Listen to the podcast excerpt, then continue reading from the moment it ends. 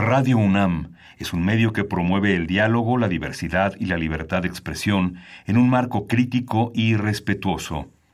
Los comentarios expresados a lo largo de su programación reflejan la opinión de quien los emite, mas no de la radiodifusora.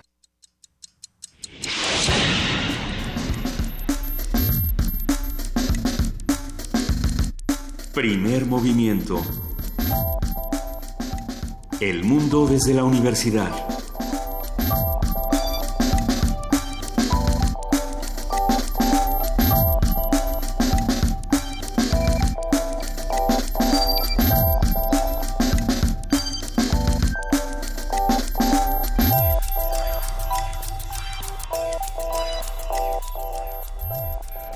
Este lunes 18 de junio a las 7, 8 de la mañana ya estamos en la cabina de primer movimiento. Luisa Iglesias.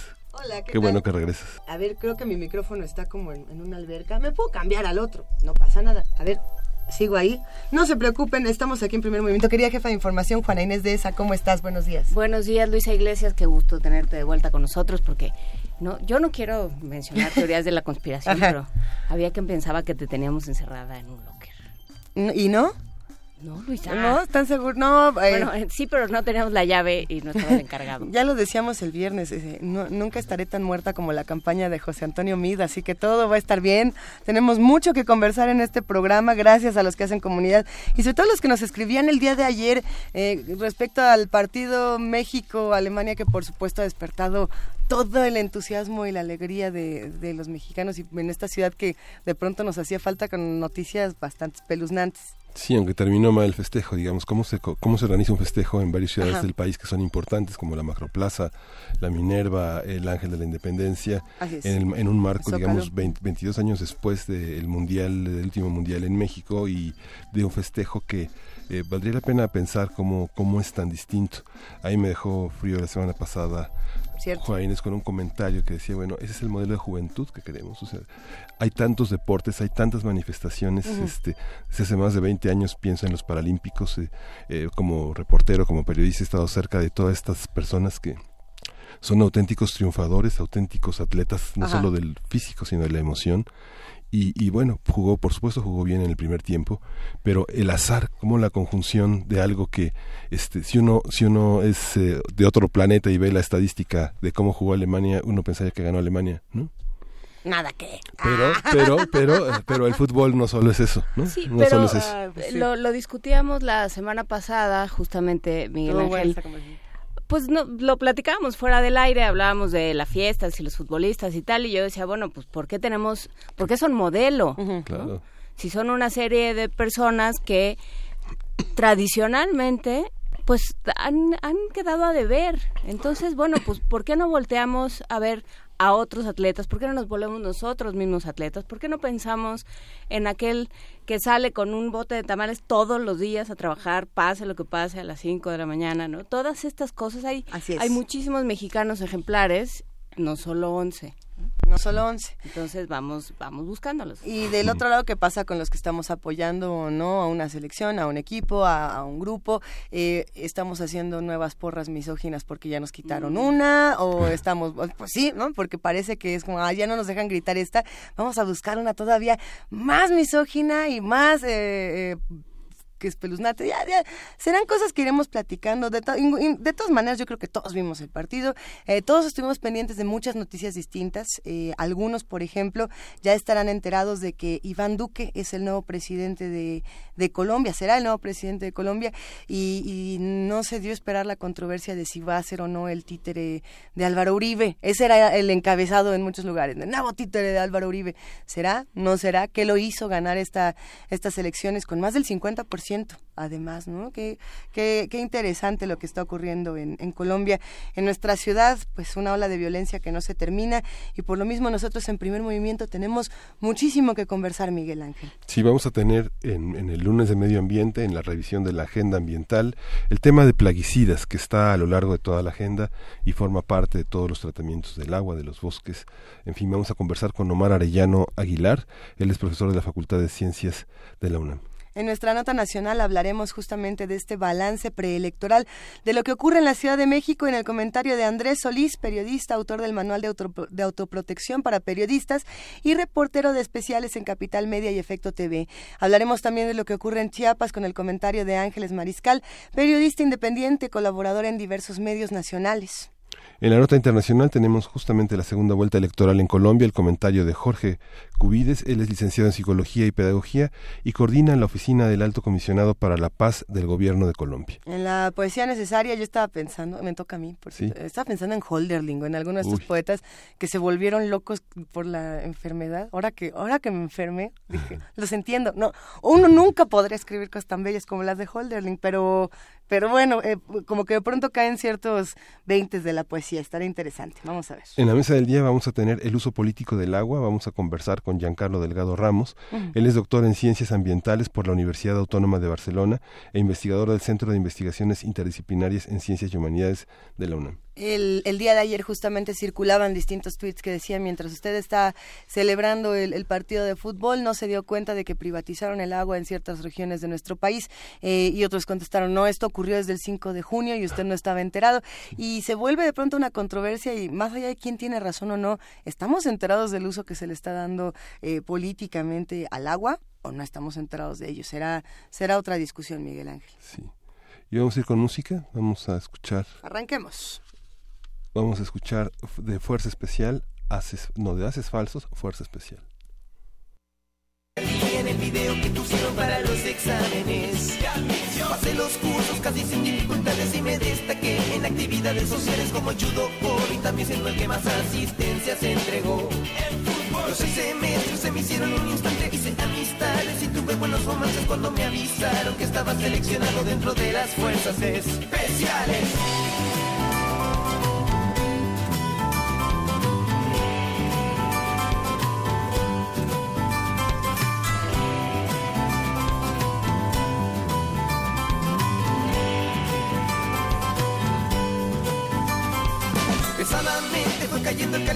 Trabajando en manifestaciones y en estadios. Mis colegas no son mala gente, pero tanta hostilidad te va poniendo. Un día se abrió la vacante para que alguien se hiciera cargo de grabar operativos. Levanté la mano y me entregaron una filmadora chiquitita y digital. Me pagaron unos talleres y le fui agarrando el gustito. Y hasta hice unos videos musicales en mi pasaje. Ay.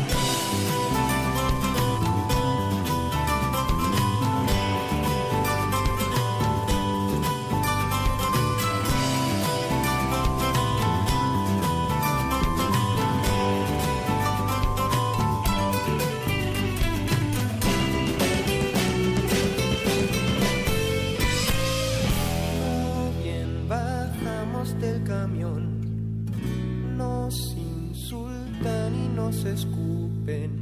Si acaso importa mi opinión, quisiera verlos escupiendo al directorio de Hidroaicén y a sus familias. Déjame sentir la fuerza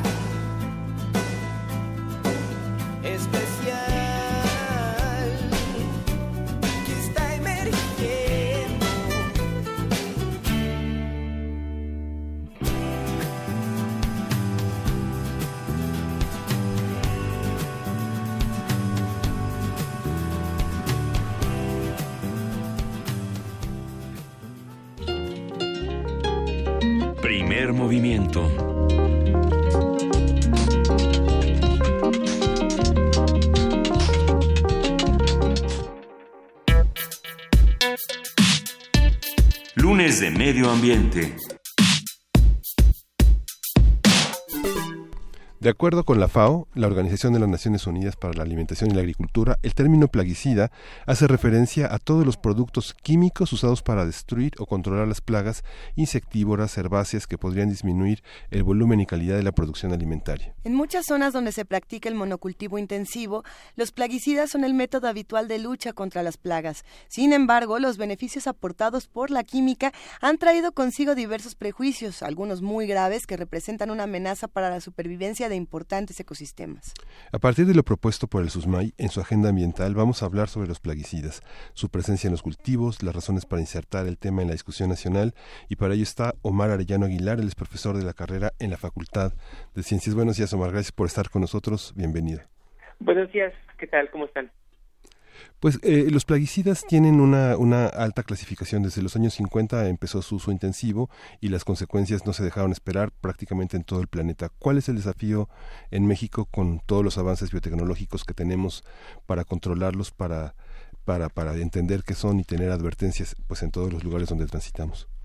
Bueno, eh, en México los plaguicidas, eh, al igual que otros países, eh, se insertan en lo que se llama la Revolución Verde de los años 50 y 60, pero con un más eh, un mayor una mayor intención de uso pues eh, han sido los últimos 30 30 40 años en los cuales precisamente se focalizan hacia la producción de, eh, de grandes extensiones de, de tierra para eh, pues, los monocultivos.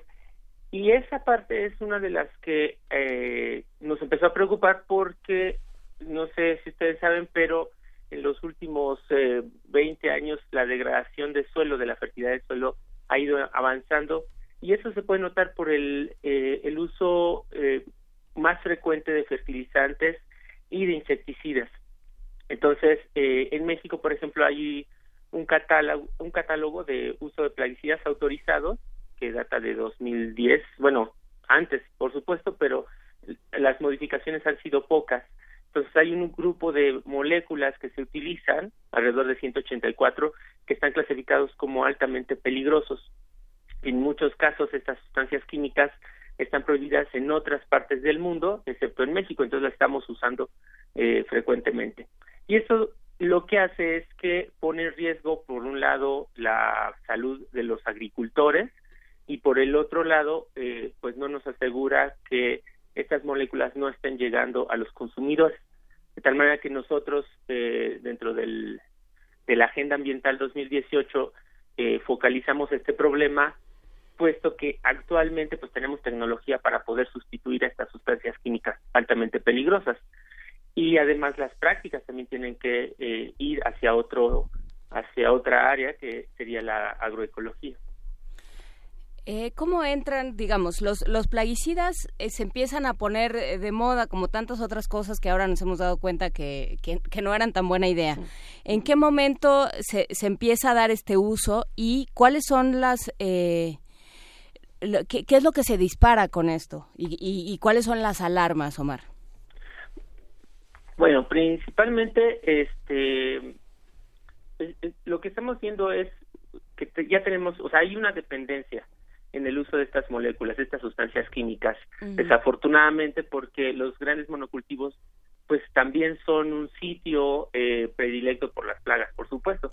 Uh -huh. Y eh, esa dependencia que, que, tenemos hacia las sustancias químicas en el campo, pues, eh, entre otras cosas, han traído, por ejemplo, pro problemas de salud mismas de las plantas de las cuales nosotros nos alimentamos, un problema muy fuerte que en los últimos años está alertando a todo el mundo, pero en México empieza a ser un, un tema que es eh, la mortandad de polinizadores. Uh -huh. Y la otra, por supuesto, todos los, todas las evidencias que tenemos de problemas de salud en, los, en las comunidades agrícolas. Fíjense que, por ejemplo, en San Luis Potosí, en Sinaloa, ahora también ya hasta en la península de Yucatán, se están eh, aspersando los plaguicidas en avioneta sí. sin ningún cuidado y afectando a las comunidades que se dedican al campo. Nosotros, por ejemplo, hemos eh, hecho estudios en colaboración con la Universidad de San Luis Potosí, biomédicas y, y nosotros acá en la Facultad de Ciencias, en donde hemos observado precisamente niveles altos de algunos agroquímicos en en, leche materna, en sangre, tanto de las mamás como de los bebés. Entonces tenemos algunos compuestos que se supone ya deberían de haberse eliminado de nuestro campo, eh, por ejemplo, algunos que se encuentran dentro de un convenio internacional que se llama el Convenio Estocolmo para la eliminación de compuestos orgánicos persistentes. ¿Cuáles son? El DDT, el lindano, el, el endosulfán, son moléculas, son insecticidas que se utilizan en el campo que ya están prohibidas y que todavía las estamos encontrando en estos eh, en estos tejidos y lo que nos está mostrando precisamente eh, al detectarlos es que estas moléculas ingresan a los seres vivos, a los humanos, y atraviesan la barrera placentaria.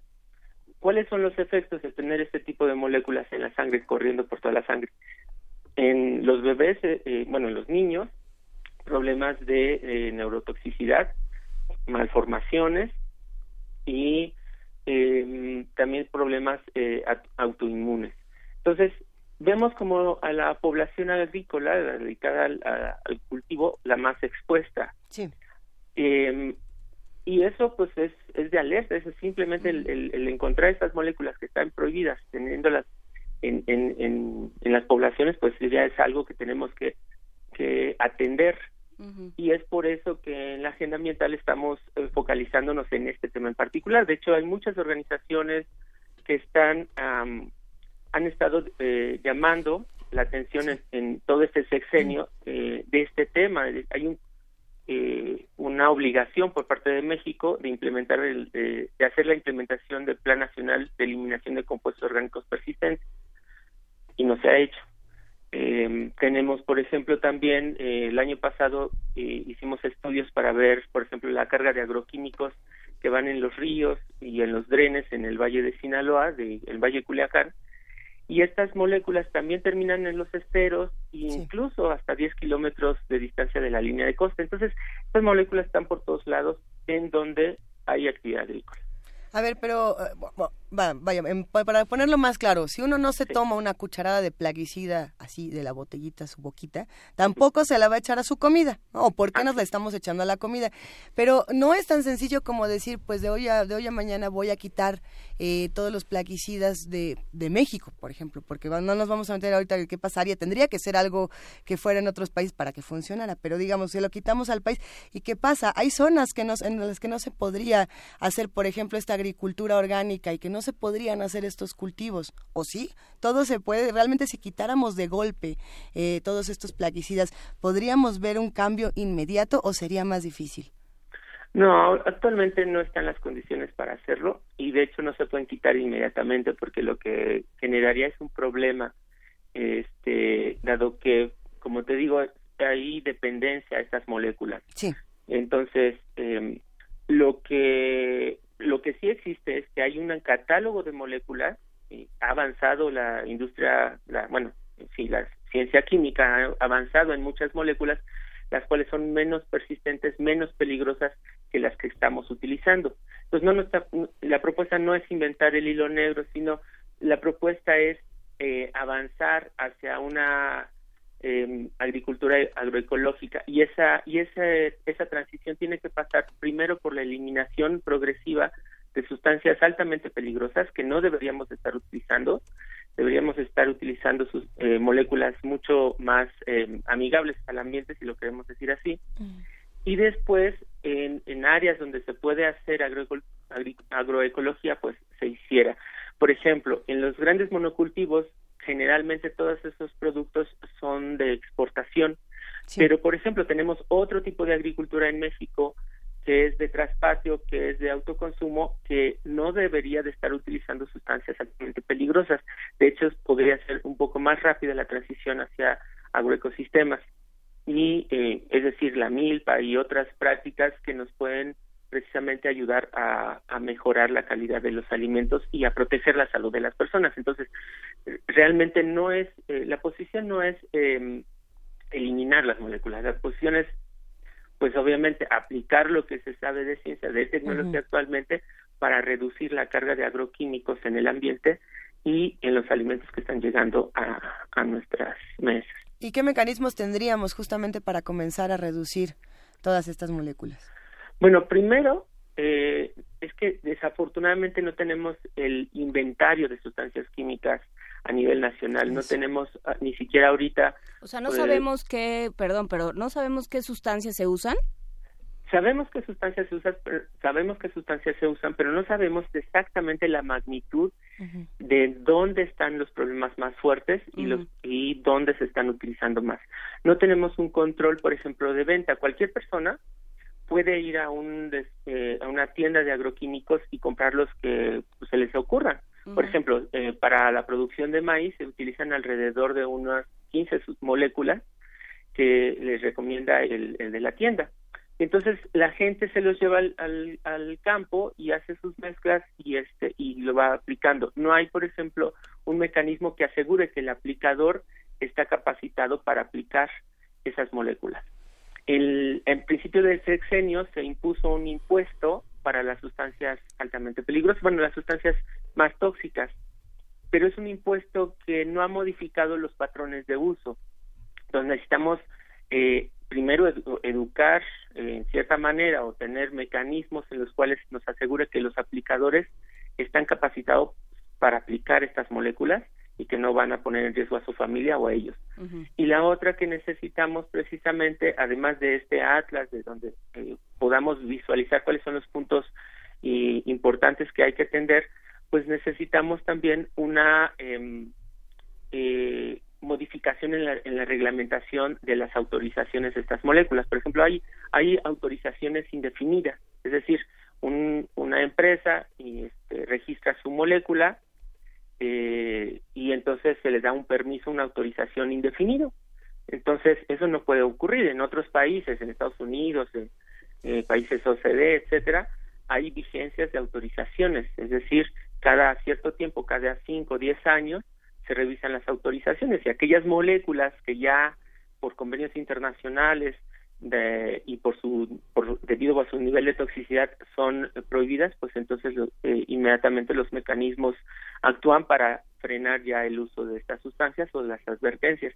Aquí en México eh, a veces, o bueno, sí ocurre, por ejemplo ocurrió con el INDAN o con el DDT, pero son eh, casos que o, o sustancias químicas que ya se prohíben en todo el mundo y entonces, bueno, México dice, bueno, vamos a prohibirlas, pero el mecanismo es muy lento, entonces tenemos que acelerar esos mecanismos de, de, este, de control. Y las enfermedades más comunes, por ejemplo, mucha gente dice, tal vez no lavaron bien la lechuga, o este, sobre todo en la población infantil, pero vemos que la prevalencia son alteraciones olfativas, gustativas, náuseas, vómitos, que incluso hasta contracturas musculares, pérdida, diarreas, este, toda esta parte que afecta tanto a la población infantil, digamos que no tiene tantas resistencias como la población adulta, pero el dolor de cabeza, la fatiga crónica, las dificultades respiratorias son como los trastornos más comunes, ¿no? Sí, eso es lo, lo que lo, lo que se ha observado eh, eh, pues sí, en personas que están expuestas a estas moléculas. Pero, por ejemplo, em, en el tema de, de la, lavar la lechuga y todo esto, pues es para eliminar los patógenos principalmente.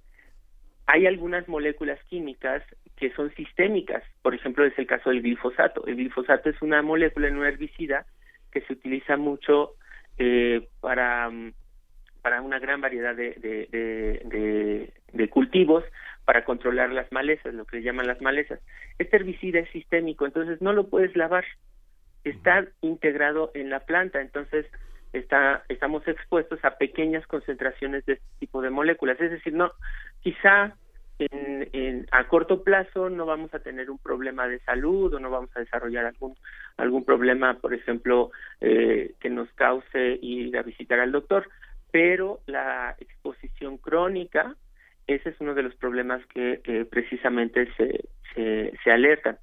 Y el glifosato, por ejemplo, aunque es una molécula eh, que es, eh, está clasificada como eh, de baja toxicidad en Estados Unidos. Por ejemplo, la, la, la IAR, que es una organización de la Organización Mundial de la Salud que clasifica sustancias químicas, la ha reconocido como una molécula potencialmente cancerígena para humanos.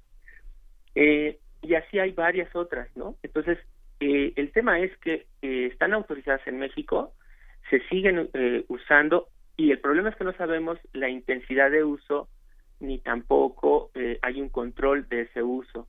Entonces, eh, no podemos asegurar totalmente que lo que estamos consumiendo en nuestras casas esté libre de plaguicidas. Y no hay y no hay etiquetas tampoco, o sea, los alimentos no vienen con etiquetado que nos diga, bueno, estas estas eh, estos alimentos están eh, se utilizaron estos plaguicidas o no se utilizaron. Por ejemplo, hay otro compuesto muy utilizado, por ejemplo, incluso en nuestras casas, en, los estos insecticidas de, de casa, que se llama Propoxur. Es una Propoxur. Es una molécula utilizada, eh, autorizada aquí en México para uso.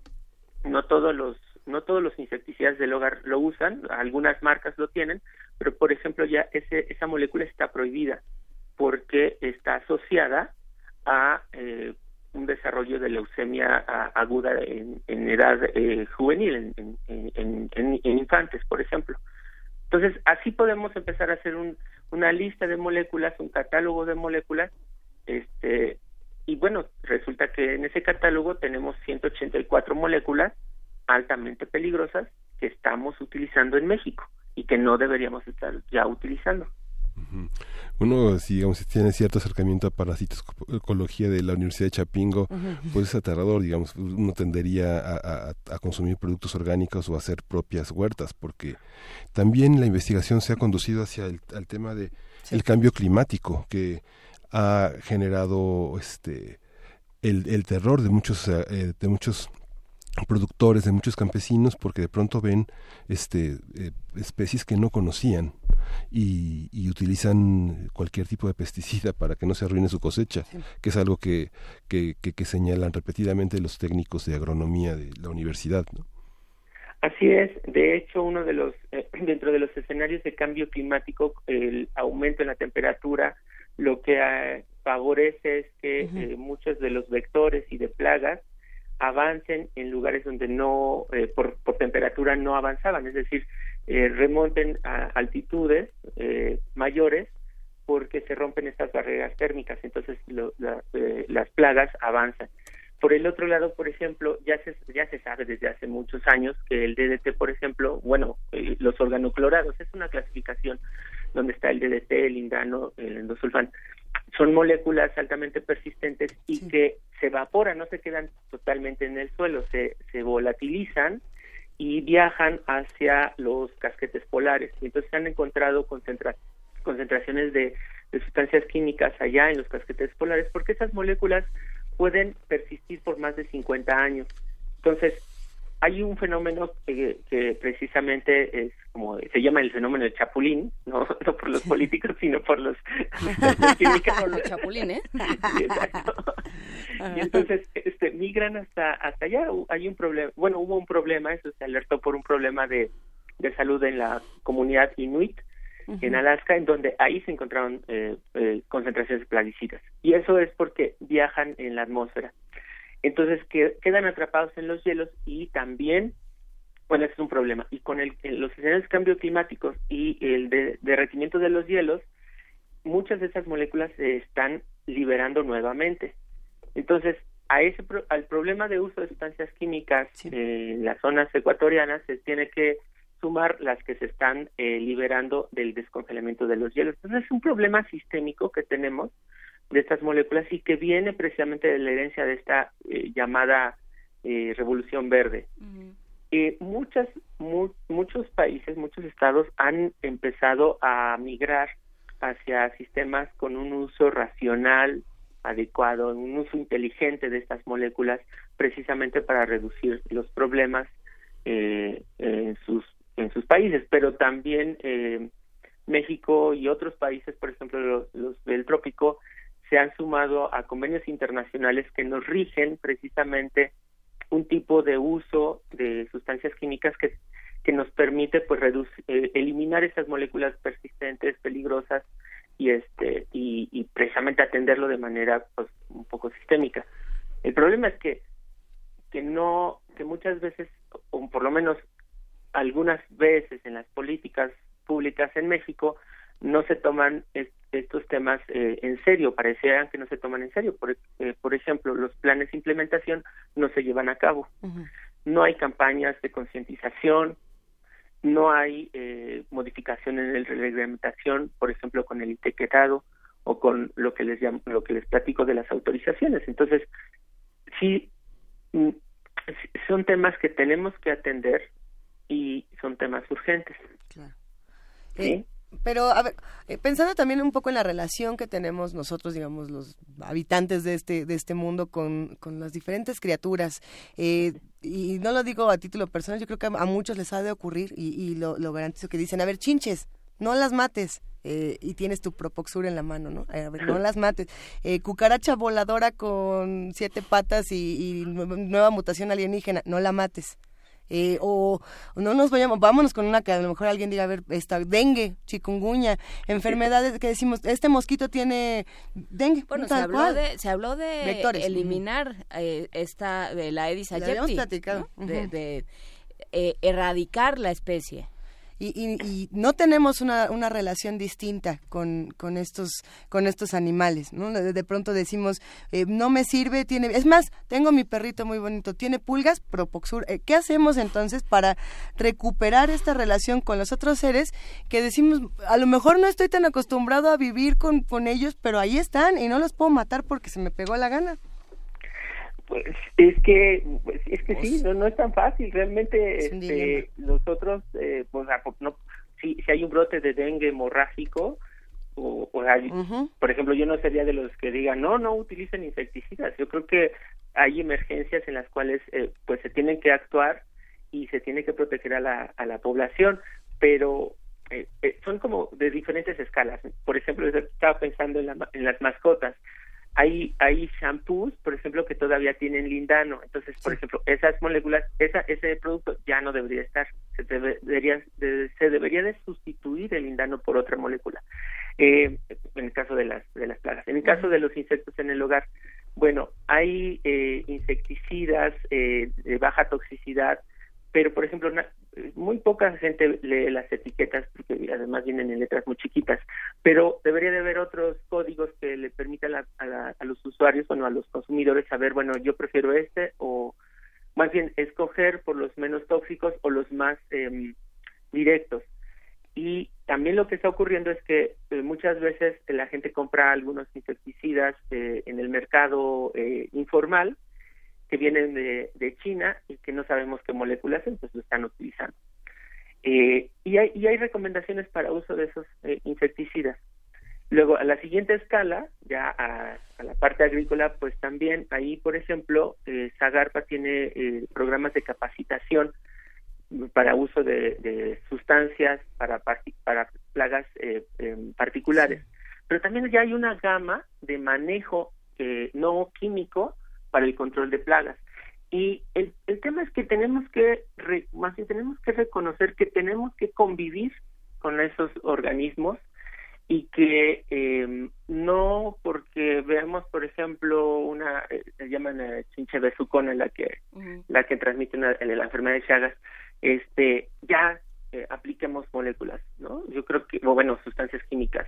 Creo que eh, se tienen que hacer precisamente una sistematización para ver cuáles son los eh, las acciones preventivas. Yo creo que aquí la clave de todo es la prevención para eh, tratar de, eh, de, evitar al máximo el uso de, sustancias químicas. Pero definitivamente no las podemos eliminar, no podemos agarrar y decir ya no, ya no las vamos a usar. Claro, eh, y, en lo que respecta a los polinizadores, porque lo, lo mencionaste de pasada, Omar Arellano, ¿qué es lo que sucede con los polinizadores? Bueno, eh, en el caso de los polinizadores, este este problema de la, del colapso, primero de del colapso de las abejas, de las colmenas de abeja, se observaron en Estados Unidos y en Europa. Primero como un evento a, a las, eh, así aleatorio y posteriormente los reportes empezaron a ser más frecuentes y eh, eh, precisamente la comunidad eh, científica que tiene que ver con que estudia el tema de los insectos pero también este la mortandad súbita de, de, poblaciones pues empezó a alertar. Y empezaron a buscar y bueno quién era el agente que estaba generando este fenómeno. Primero se habló de un, un virus también de una bacteria pero a la, al paso del tiempo se observó que no es un factor, sino es una mezcla de factores que particularmente tiene que ver con el uso de sustancias químicas particularmente con unos que se clasifican como neonicotinoides, y también con la debilitación de, las poblaciones eh, por algunos patógenos. Mm. Bueno, los neonicotinoides son sus moléculas eh, poco persistentes, pero muy tóxicas, que primero se empezaron a utilizar en los viñedos en California eh, por, para matar la mosca del, viñedo. Y entonces, bueno, al ser altamente tóxica para dípteros, pues también le pegó a las, a las abejas. Eh, pero bueno, ya se había popularizado el uso de neonicotinoides cuando empezaron a ocurrir eh, estos eventos. Entonces están ya dispersos por todo, bueno, se venden en todo el mundo estas moléculas y con el y para poder llegar al punto en el que se, eh, identificaron a, los neonicotinoides como la causa de las, del colapso de las, colmenas, pues ya han pasado varios años. Así que actualmente estamos viendo el, el impacto de estas de estas moléculas. También se está precisamente eh, asociando el uso de herbicidas en jardines y en, otros lados eh, como como factores causales de la del colapso de, de, colmenas. Eh, pero pues son aspectos que se están estudiando. En México no había registros de colapso de, colmenas mientras en Estados Unidos y en Europa sí aquí en México no por lo menos hace unos años. Hasta ahorita eh, hay algunos reportes, pero realmente a mí no me ha tocado directamente eh, ver el caso. Es decir, solamente lo estoy siguiendo por el, por el tema de las de las eh, sustancias químicas que están asociadas a este a este fenómeno. Pero sí es preocupante porque, como ustedes saben, eh, pues nuestros alimentos dependen mucho de, la polinización. Entonces, ya es un tema que incluso ha em, se ha eh, puesto en evidencia en los Objetivos de Desarrollo Sostenible 2030, es decir, eh, reducir el uso de sustancias químicas precisamente para proteger a los polinizadores. Esta cuestión, eh, entre ustedes los investigadores, hay esta preocupación, digamos, de cómo se distribuyen toda la, todo el abasto de, legumbres, de verduras, de frutas en, en las diferentes ciudades del país. Por ejemplo, no sé, eh, como usuario, como consumidor, eh, de pronto uno tiene un melón que sabe amargo, ¿no? Y tal vez uno no va a reclamar al centro, porque uno sabe que tal vez tenía un, algún tipo de herbicida o tuvo algún tipo de tratamiento, porque son verduras y, y frutas que no están descompuestas, sino que saben raro. Este, hay un control de esto, por ejemplo, en la central de abasto, digamos, muchos, muchos, muchos camiones llegan, no sé, dos, tres de la mañana con eh, algún tipo de cosecha, la, la, la, ofrecen y algunos bodegueros debido al estado de los frutos, pues deciden tomarlos y venderlos tres o cuatro o cinco días después porque están todavía en proceso de maduración. Ese, hay, hay controles de este tipo, digamos, uno ve, por ejemplo, entradas de Querétaro, de Toluca, este, en el circuito que llegan los autobuses llenos, llenos de verduras. ¿Todos estos tienen un control o no? Eh, sí, no.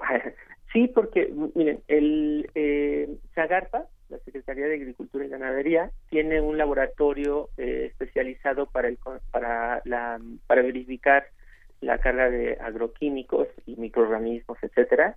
Es un laboratorio que se llama Senacica, que es precisamente este un, un sistema de control de, de inocuidad alimentaria, ¿no? Eh, se focalizan en, patógenos, precisamente, que salmonella, E. coli, todas esas que no nos vayan a hacer daño, y también eh, tienen otros, otro, otra parte eh, para el control de, bueno, para, para verificar eh, los límites máximos permisibles de sustancias químicas en los alimentos, basados en la FAO, precisamente, que, que, que dicta cuáles son los límites máximos permitidos que, que se permiten, por ejemplo, en uva, manzana, melón, papaya, etcétera. Y entonces eh, lo que nos dicen los colegas es que no se dan abasto, el, eh, están focalizados mucho en los productos de exportación porque en caso de que haya se rebasen los límites máximos permitidos, pues este no se va a permitir, no se permite la entrada eh, de esos productos a otros países. Para el comercio interno realmente eh, no, no no alcanzan a hacer todas las verificaciones que se que se requieren por eh, los asuntos de, presupuesto y de y de personal para poder hacer todo eso entonces eh, lo que lo que también me comentan es que los productos, por ejemplo, eh, que uno puede consumir en el tianguis, eh, vienen a veces menos con menos carga de, de, agroquímicos que los que uno puede consumir, bueno, encontrar en, los supermercados, en, algunos productos de importación. Y este y eso se debe a que aquí les digo, el catálogo de sustancias químicas autorizadas para el país es mucho más laxo que en otros países. Entonces aquí aceptamos eh, productos que vienen de quién sabe dónde y, con qué condiciones. O sea, lo, lo, que viene de importación, lo que viene del exterior de importación, no necesariamente eh, es más sano que lo que producimos aquí. Pues con qué recomendaciones finales entonces podemos quedarnos, querido Omar Arellano Aguilar.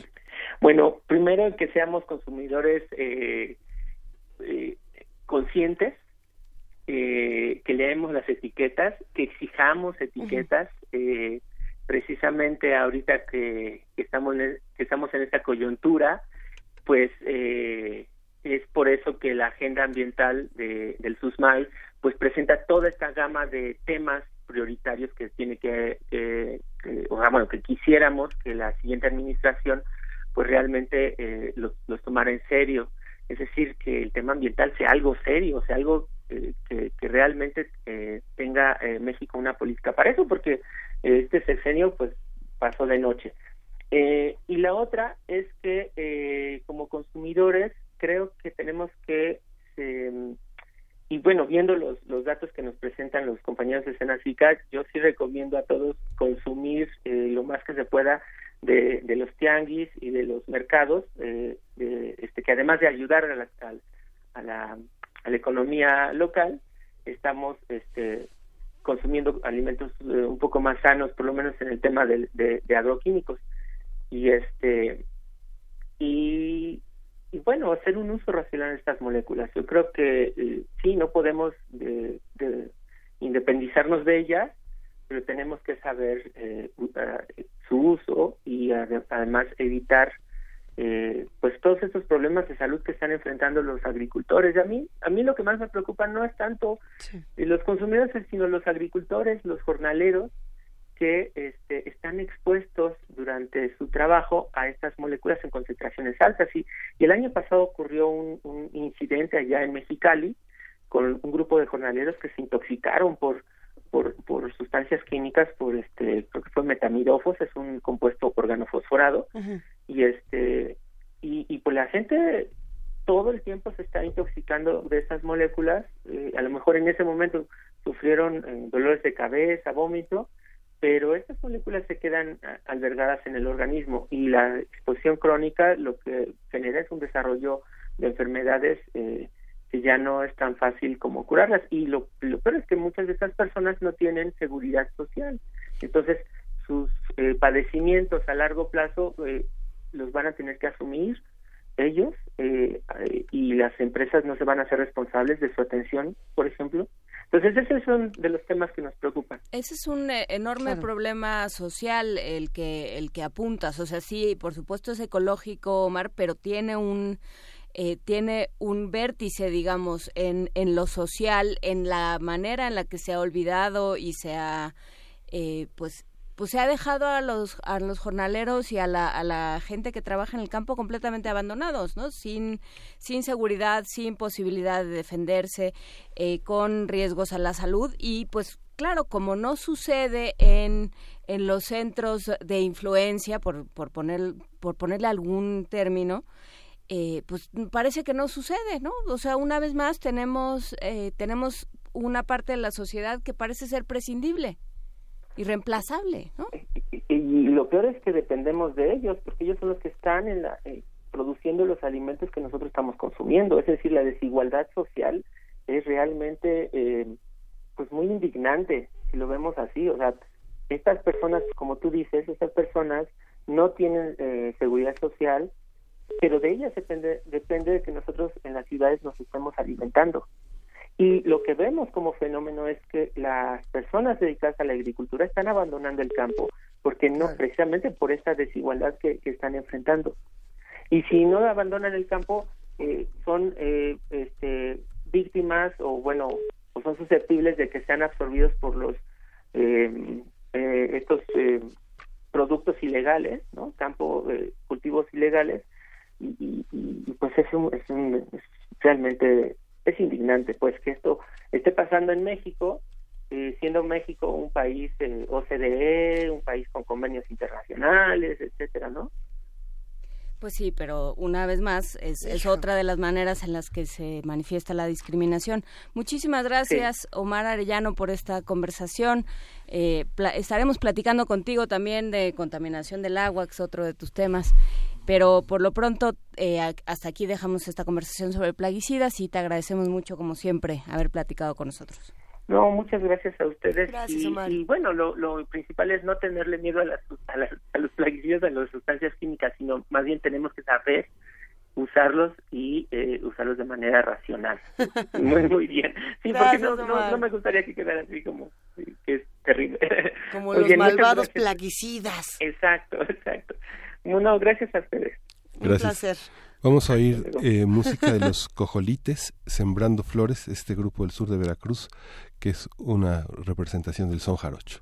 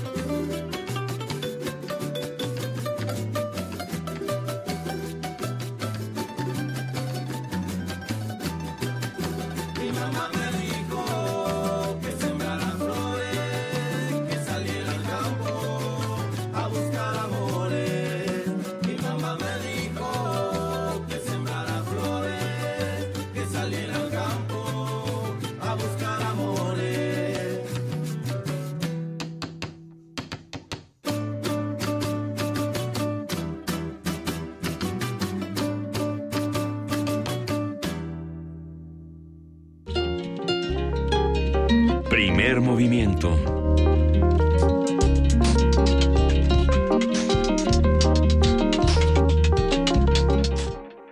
Estábamos hablando de pesadillas aquí en primer movimiento. pesadillas con la jornada electoral. Todos andamos en esas porque justamente estamos en el en la organización de la cobertura vamos a estar, tú vas a estar en el INE, Luisa Iglesias. Así es, estaremos transmitiendo en vivo el primero de julio desde el INE en TV UNAM, en el canal 120 y en el 20.1 de TV abierta, de 6 de la tarde, y si no me equivoco es hasta que, hasta que den el PREP.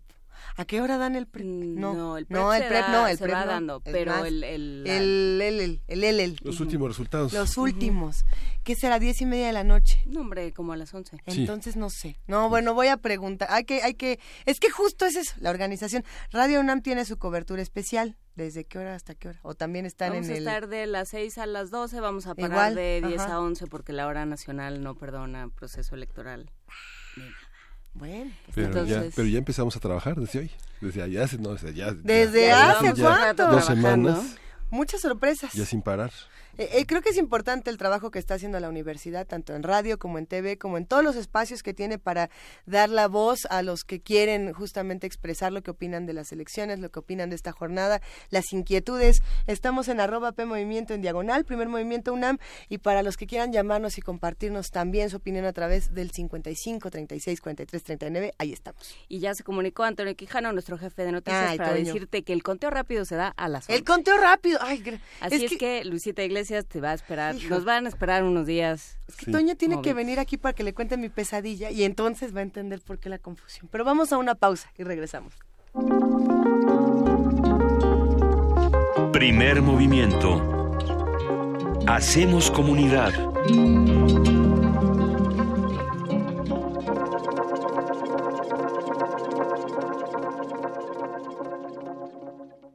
La revista de la universidad en radio. Te invitamos a escuchar esta serie, donde cada mes diferentes personalidades se darán cita para dialogar sobre los conceptos a los que se enfrenta día con día el ser humano. Música, extinción, revolución, palabras. Cada tema será abordado desde la visión de nuestro invitado semanal. Dialoga con nosotros todos los jueves a las 16 horas por el 96.1 de FM, en el papel, en la pantalla, en las ondas y en la web. La revista de la universidad abre el diálogo en Radio UNAM. Experiencia sonora.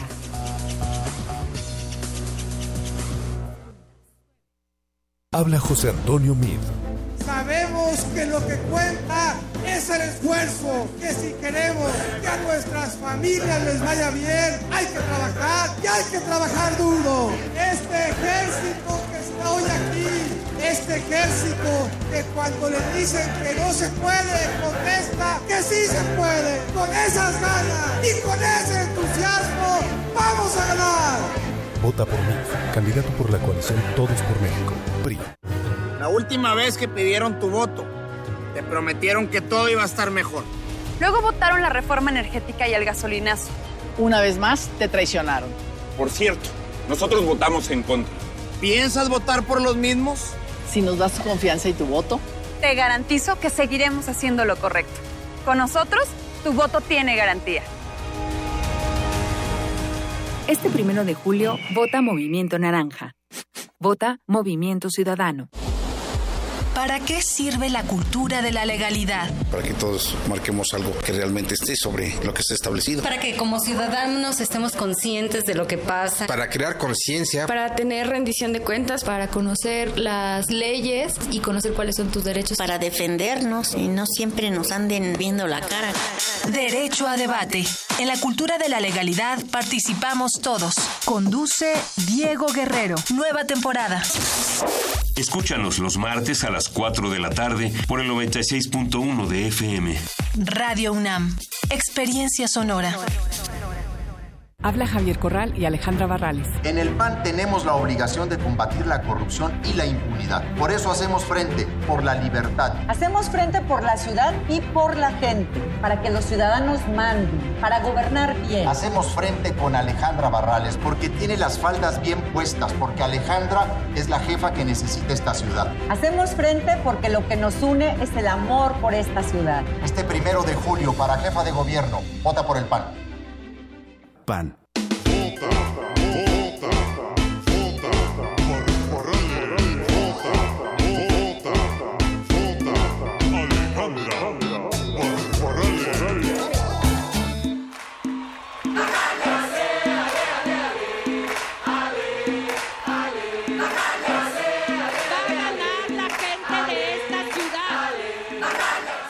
Primero de julio, para jefa de gobierno, vota Alejandra Barrales. Vota PRD.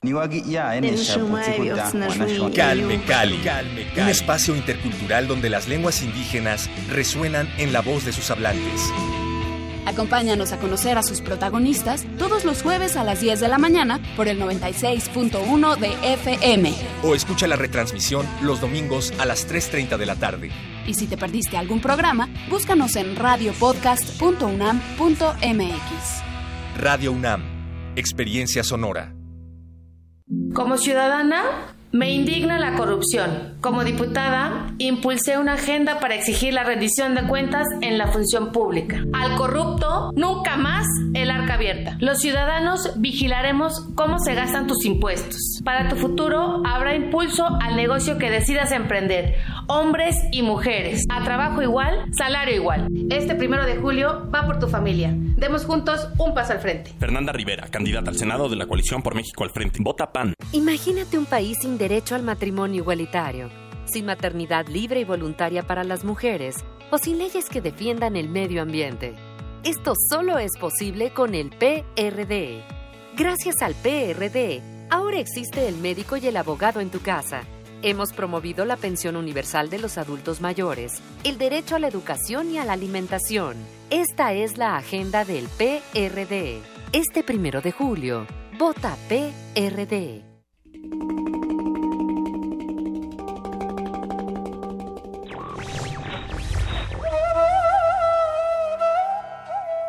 La libertad es lo que haces con lo que te han hecho. Jean-Paul Sartre.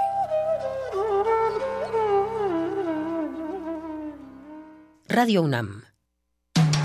Búscanos en redes sociales, en Facebook como Primer Movimiento UNAM y en Twitter como P Movimiento o escríbenos un correo a primermovimientounam@gmail.com. Hagamos comunidad. Son las 8 de la mañana con 6 minutos. Hoy es lunes 18 de junio y estamos aquí en Primer Movimiento en esta segunda hora a través de radio y de TV UNAM. Buenos días de nuevo, Miguel Ángel Quemain. Hola, Luisa, buenos días. Buenos días, querida jefa de información, Juana Inés de ESA. ¿Cómo, ¿Cómo estás? Luisa Iglesias? Qué bueno tenerte de vuelta. Ya estamos los tres juntos otra vez, listos para hacer comunidad con todos los que nos escuchan. Antes que nada, hay que agradecer enormemente a Deyanira Morán que Sí. el viernes, el jueves en la noche recibió la llamada de ¿qué crees? Todos tenemos alguna y no sabemos cuál es. Entonces, eh, amablemente Deyanira Morán, nuestra compañera que Prisma eh, conduce Prisma RU, hizo eh, pues la, la gentileza de venir a, a cubrir y se lo agradecemos muchísimo. Un abrazo a Deyanira. Y, fue, nos un, está oyendo. fue un buen dúo, Miguel Ángel Quemain de Yanira Morán, estuvo interesante. Ya Sí. comparten, eso, eso hay que decirlo, para los que a lo mejor no han tenido la oportunidad de escuchar a Miguel Ángel Quemain en Prisma RU, los lunes tienen esta, Mesa de periodistas. esta mesa de periodistas que se pone muy bien, Miguel Ángel, Sí, justamente. hoy justamente va a ser periodistas asesinados con Temoris Greco. Un periodista freelance a todo lo que da. Qué bueno es platicar con Temoris Sí, Greco. sí, ¿no? Sí, a ver si nos quedamos todos por acá a echar el chisme. Eh, ¿Qué opinan los que están en casa? Queremos mandar, por supuesto, abrazo a Eduardo Olmos, a Alfonso de Alba Arcos, a P, Pablo Extinto, a Fernando Sansores, a Rosario Martínez, eh, a todos los que nos han mandado, José Luis MB, R. Guillermo, Andrea González, Laura. Eh, sí, hay mensajes, hay muchas preguntas, habrá que ver habrá que ver cómo vamos respondiendo todas de poco en poco. Hay que decir que nuestra primera hora en radio la dedicamos a hablar sobre plaguicidas en este eh, tema de la agenda ambiental preparada por el SUSMAI de la UNAM. Eh, ¿qué, ¿Qué pasa con los plaguicidas? Eh, ¿Cómo atraviesa este tema no solo la ecología, sino también eh, ciertos ciertas problemáticas sociales? Cómo se, una vez más se demuestra la desatención al campo y a quienes trabajan en él. Eduardo Olmos ya nos está haciendo una serie de de apuntes sobre los plaguicidas que se utilizan en México y que están prohibidos por el Convenio de Estocolmo. Todo eso lo seguiremos platicando. Sí, y, la reflexión también de, los, de las enfermedades de vectores, ¿no? A ver si, si podemos regresar a, ello pronto, todo el tema de eh, qué hacemos con estos animales que transmiten estas enfermedades y que de pronto decimos, ay, aplástalo, ¿no? y ya con eso, y no funciona tampoco. consíguete una de estas cosas que, este, que, hay estas como raquetas electrificadas. Un radiador asesino, ¿no? vamos, vamos platicando qué queremos justamente de, de, los animales humanos y de los animales no humanos. Eh, tenemos un programa lleno de información todavía en esta segunda hora, así que si les parece bien, nos vamos directo a nuestra nota nacional. Primer movimiento.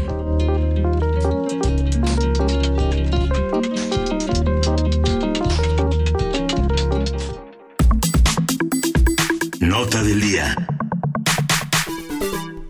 Claudia Sheinbaum de la coalición Morena PTPS, Alejandra Barrales de la coalición PAN, PRD, Movimiento Ciudadano, Mariana Boy del Partido Verde Ecologista, Lorena Osornio, candidata independiente, Purificación Carpinteiro del Partido Nueva Alianza, Miquel Arriola del PRI y Marco Rascón, el Partido Humanista, compiten para convertirse en el nuevo jefe de gobierno de la Ciudad de México. Es que sí parece un mal chiste. La verdad es que sí parece que al final, en lugar de compiten a, la jefatura de gobierno, parece que dice entran a un bar, puntos suspensivos y a ver qué pasa. ¿no? Eh, las propuestas han sido muy pobres, vamos a ver. Eh, Mariana Boy ha prometido rescatar a la capital de los, entre comillas, malos gobiernos. Barrales, por, otra parte, promete que en su gestión un millón de jefas de familia recibirán 2.500 pesos mensuales para la manutención de sus familias. Sheinbaum se ha comprometido a garantizar el respeto a la libertad de expresión, mientras que el candidato del PRI, Miquel Arriola, promete apoyar el comercio ambulante. Por su parte, Marco Rascón ha propuesto mecanismos de contención del delito a través de alternativas culturales que apoyen a los jóvenes. Vamos a hacer un análisis de las campañas para la elección de jefe de gobierno en la Ciudad de México, quiénes son los candidatos, cómo está el clima político, qué marcan las tendencias y para ello está Andrés Solís, él es periodista, él es autor del Manual de Autoprotección para Periodistas y reportero de especiales en Capital Media y Efecto TV. Bienvenido, muchas gracias Andrés. Miguel, te saludo con gusto y por supuesto pues a todo el auditorio de Radio UNAM y pues agradecerles por supuesto pues la oportunidad de platicar con, con toda la audiencia, con ustedes en la cabina de eh, pues una, una elección como ustedes bien lo anticipan es, es histórica sí. porque nunca había habido tantas candidatas para empezar no a la jefatura de gobierno. De, de hecho creo que es la, la primera vez que vemos más candidatas que candidatos eh, en una elección para un cargo tan importante y, que además es una elección histórica porque viene a cambiar la realidad de, la Ciudad de México, la capital del país, con una nueva constitución, con todo y que todavía está ahí alguna controversia en la Suprema Corte, pero que supone la creación de, por primera vez en la historia del país, de la capital de un Congreso autónomo, ¿no? A pesar de, la, de cierta autonomía de la cual ya gozaba la, Asamblea Legislativa, pero por primera vez vamos a elegir hacia diputados de un Congreso y no de una Asamblea, ya está casi casi al nivel de el resto de las 31 entidades, y también pues por primera vez se está eligiendo eh, pues alcaldías, ¿no? Que son muy similares a, a las presidencias municipales con ciertas diferencias, eh, sobre todo administrativas, algunas cuestiones legales, pero fundamentalmente es un tema administrativo, ¿no? Porque a diferencia del resto de los estados, estas alcaldías en la Ciudad de México van a tener concejales, que es el modelo eh, más anglosajón que el, tradicional de un presidente municipal con un grupo de regidores, pues aquí hay como que un modelo distinto que pues yo invitaría a la, a la audiencia a que se den una un, clavado por la nueva constitución de este país, de, bueno, perdón, de la Ciudad de México, pues para más o menos entender esto, porque creo que necesitaríamos por lo menos varios programas para poder explicar esta nueva realidad, pero al final del día, lo que ustedes comentan muy eh, atinadamente, Luisa, Juana Inés, Miguel, de eh, ha, habido una pobreza de propuestas por parte de quienes aspiran a la jefatura de gobierno de la Ciudad de México y que se han basado, curiosamente, en temas que sí son sensibles, ¿no? El, el tema que más se ha mencionado en los actos de campaña ha sido el de la movilidad, porque sin lugar a dudas, lo que más le ocupa a la población de la ciudad, pero que también vive en los municipios conurbados de esta mega urbe, que tiene que trasladarse a la Ciudad de México a trabajar, a estudiar, es fundamentalmente el tema de cómo llego, ¿no? Porque destinamos entre cuatro y cinco horas diarias tan solo para movernos y en temporada de lluvias, bueno, ya lo vimos la semana pasada con esta mega inundación en, en, en la calzada Ignacio Zaragoza, y no hay propuesta política que pueda resolver eso. No hay propuesta política que nos diga vamos a tener más transporte y con eso ya todo el mundo va a llegar temprano a su lugar de trabajo, vamos a poner más metro que, este, bueno, pues por ahí dicen los expertos que poner un kilómetro del metro cuesta 12 mil millones de dólares y no hay presupuesto en la capital que aguante eso, ¿no? Y después viene la parte creativa de decir, pues vamos a poner teleférico en la ciudad, ¿no? Claro. Que, que yo no entiendo de dónde vamos a sacar dinero para eso, eh, este y, y de dónde a dónde. Bueno, pues si vamos a, bajar desde los cerros que rodean la capital del país al centro de la ciudad, pues es, es de verdad, eh, la pasan un poco a, a, la creatividad que caracteriza a quienes aspiran a, a gobernar una ciudad. Entonces, este tema de la movilidad en realidad pues son eh, promesas sin sentido, son promesas huecas, no, no podemos instalar más transporte urbano donde no hay infraestructura vial, donde no hay avenidas, donde podamos hacer esa sustitución de, del transporte público de más metro y demás. El otro tema interesante tiene que ver, por supuesto, con algo que se ha vuelto un tema fundamental en la capital de la República, que es la seguridad, ¿no? La información con la que amanecemos hoy, de que se encuentran cadáveres desmembrados en una zona importante de la capital. Insurgentes pues, Norte. Exactamente, en, en Tlatelolco, ¿no? el icónico Tlatelolco, eh, pues son solamente algo que ayuda a confirmar algo que sabíamos, ¿no? A mí me causa mucha este, extrañeza que haya gobernantes que insistan en que en la Ciudad de México no hay crimen organizado. Bueno, yo nada más les quiero recordar que de acuerdo al Código Penal, y a la Ley de Seguridad Nacional, crimen organizado dice es aquel que cuando dos mínimo dos personas se juntan para planear y orquestar un delito. Entonces, si vas este dos señoras se roban una cartera, una bolsa en el mercado, pues eso es crimen organizado. ¿no? y, deja crimen organizado, Andrés, hablemos de narcotráfico que es justamente lo... que dice, ¿no? no hay, es narcomenudeo, no es narcotráfico, y en esta ciudad eh, pues, pero, pues, de otras pero, al final del día la definición del narcotráfico es el tráfico de drogas. No importa si es en pocas cantidades o en grandes cantidades, ¿no? O sea, es un poco esa tendencia de los gobiernos a que públicamente, a que mediáticamente, primero hay que descafeinar un poco la crisis para hacer parecer que no es tan grande, ¿no? Y entonces volvemos a esta parte de que, bueno, la Ciudad de México es la entidad federativa que tiene más policías en el mundo. Pues estamos hablando de que hay 70 mil elementos de las diferentes corporaciones de la policía metropolitana, ¿no? Entre policía de proximidad, policía auxiliar, policía este, granaderos y demás, son 70 mil policías. No hay una ciudad en el mundo que tenga, que tenga tantos elementos policíacos. Y eso habla un poco de la crisis de seguridad, porque hace 15 años había 35 mil elementos de la policía y ahora estamos hablando del doble. Entonces eso muestra que eh, el crimen ha crecido tanto que hemos tenido que duplicar la cantidad de elementos tan solo uniformados. Aquí no estamos contando a los elementos de la Policía Ministerial de la Procuraduría, ¿no? Sí. Y tampoco a los elementos de las, de las empresitas de seguridad privada que en la Ciudad de México pululan por cualquier lado. ¿no? Entonces, estamos hablando de que los dos grandes temas de la ciudad, el de movilidad y el de seguridad pública, son aquellos que los candidatos a la jefatura de gobierno y las candidatas le han querido apostar, pero en realidad no hay una propuesta de solución real a estos grandes problemas. Y después vendrá el otro gran tema, el tercer gran tema, el que han hablado las candidatas y los candidatos, que es el del problema del agua, el eterno problema del agua y que no va a tener solución. en tanto no haya realmente un cambio, pues eminentemente cultural de la sociedad, de, de ahorrar agua y de no desperdiciarla y demás, pero porque el problema del agua es también consecuencia de que la ciudad no deja de crecer.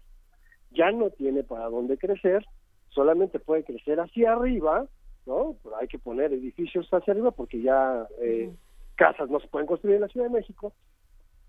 Pero esto conlleva también al tema de la infraestructura, de los servicios, ¿no? Porque si la ciudad ya no puede crecer horizontal y hay que crecer vertical y en un espacio donde cabía una casa grande, ahora hay que meter 20 edificios, entonces estamos hablando que en lugar de atender a cinco personas, tenemos que atender a una mayor cantidad de personas que requieren agua, que requieren drenaje, que requieren servicios de limpieza, de electricidad, de movilidad, de estacionamientos, y eso no hay propuesta pública de gobierno que lo pueda resolver.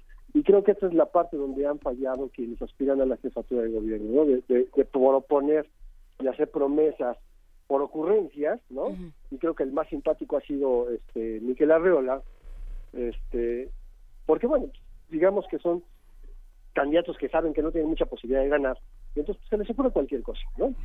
Y hay una parte que quisiera solamente para empezar a cerrar este, este, esta reflexión, que además de que ha habido pocas propuestas claras y concretas, tampoco estamos viendo que estas personas que aspiran a gobernar realmente han hecho campaña, ¿no? O sea, si, si nos vamos, por ejemplo, a, a, las, a las tres personas punteras, ¿no? Claudia Sheinbaum, Alejandra Barrales, Miquel Arriola, prácticamente todos los días tuvieron algún acto de campaña. Pero el resto, ¿no? El caso de Mariana Boy, el caso de Marco Rascón, el caso de la Independiente Osornio, pues trabajaban un día sí y tres no.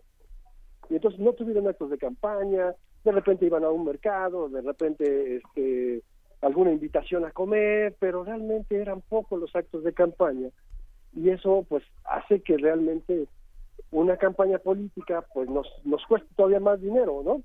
Porque les damos recursos públicos para que hagan actos de campaña que no realizan y entonces pues nos ponemos a pensar, bueno, ¿y dónde se queda ese dinero?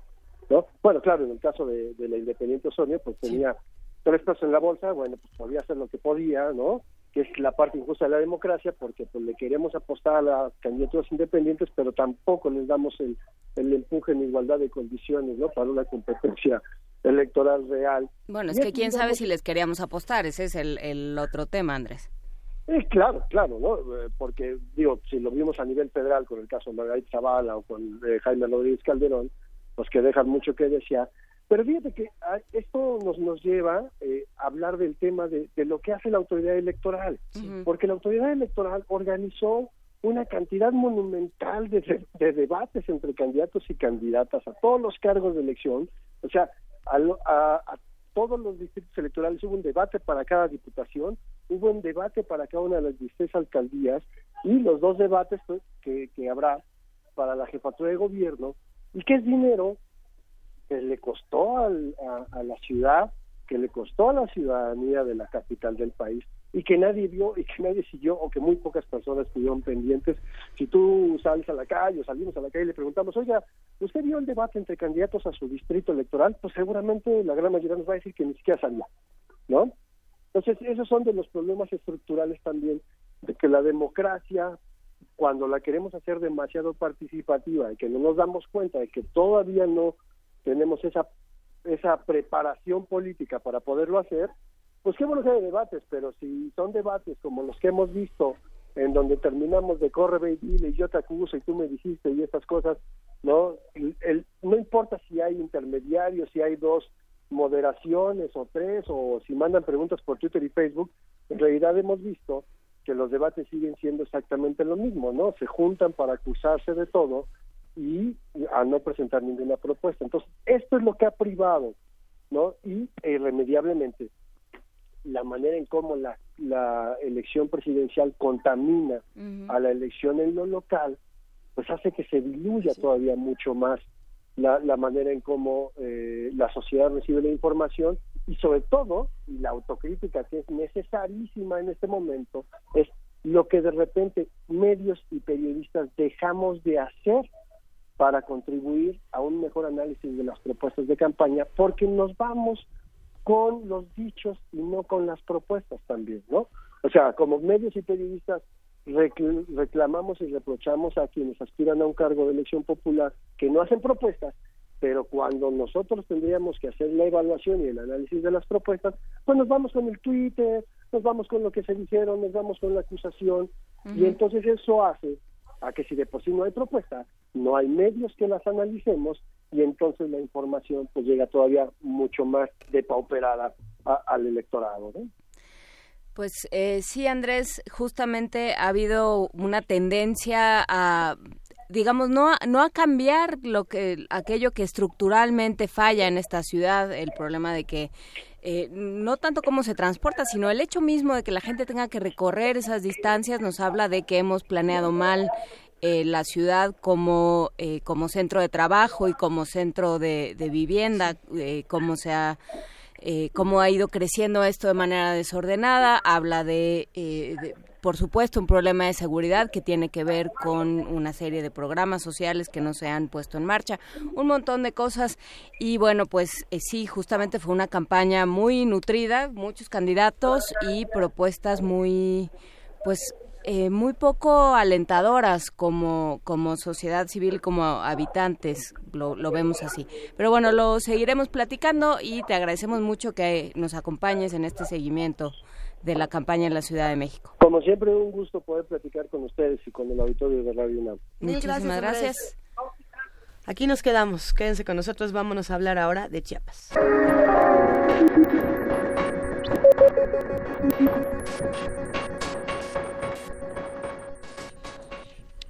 Buenos días, Ángeles Mariscal. Ángeles es periodista independiente, colabora en diversos medios nacionales y está con nosotros para hablar esta mañana de Chiapas. ¿Cómo vamos? Buenos días, buenos días al auditorio de Radio UNAM. Gracias, Ángeles. Te agradecemos muchísimo por hablar esta mañana con nosotros.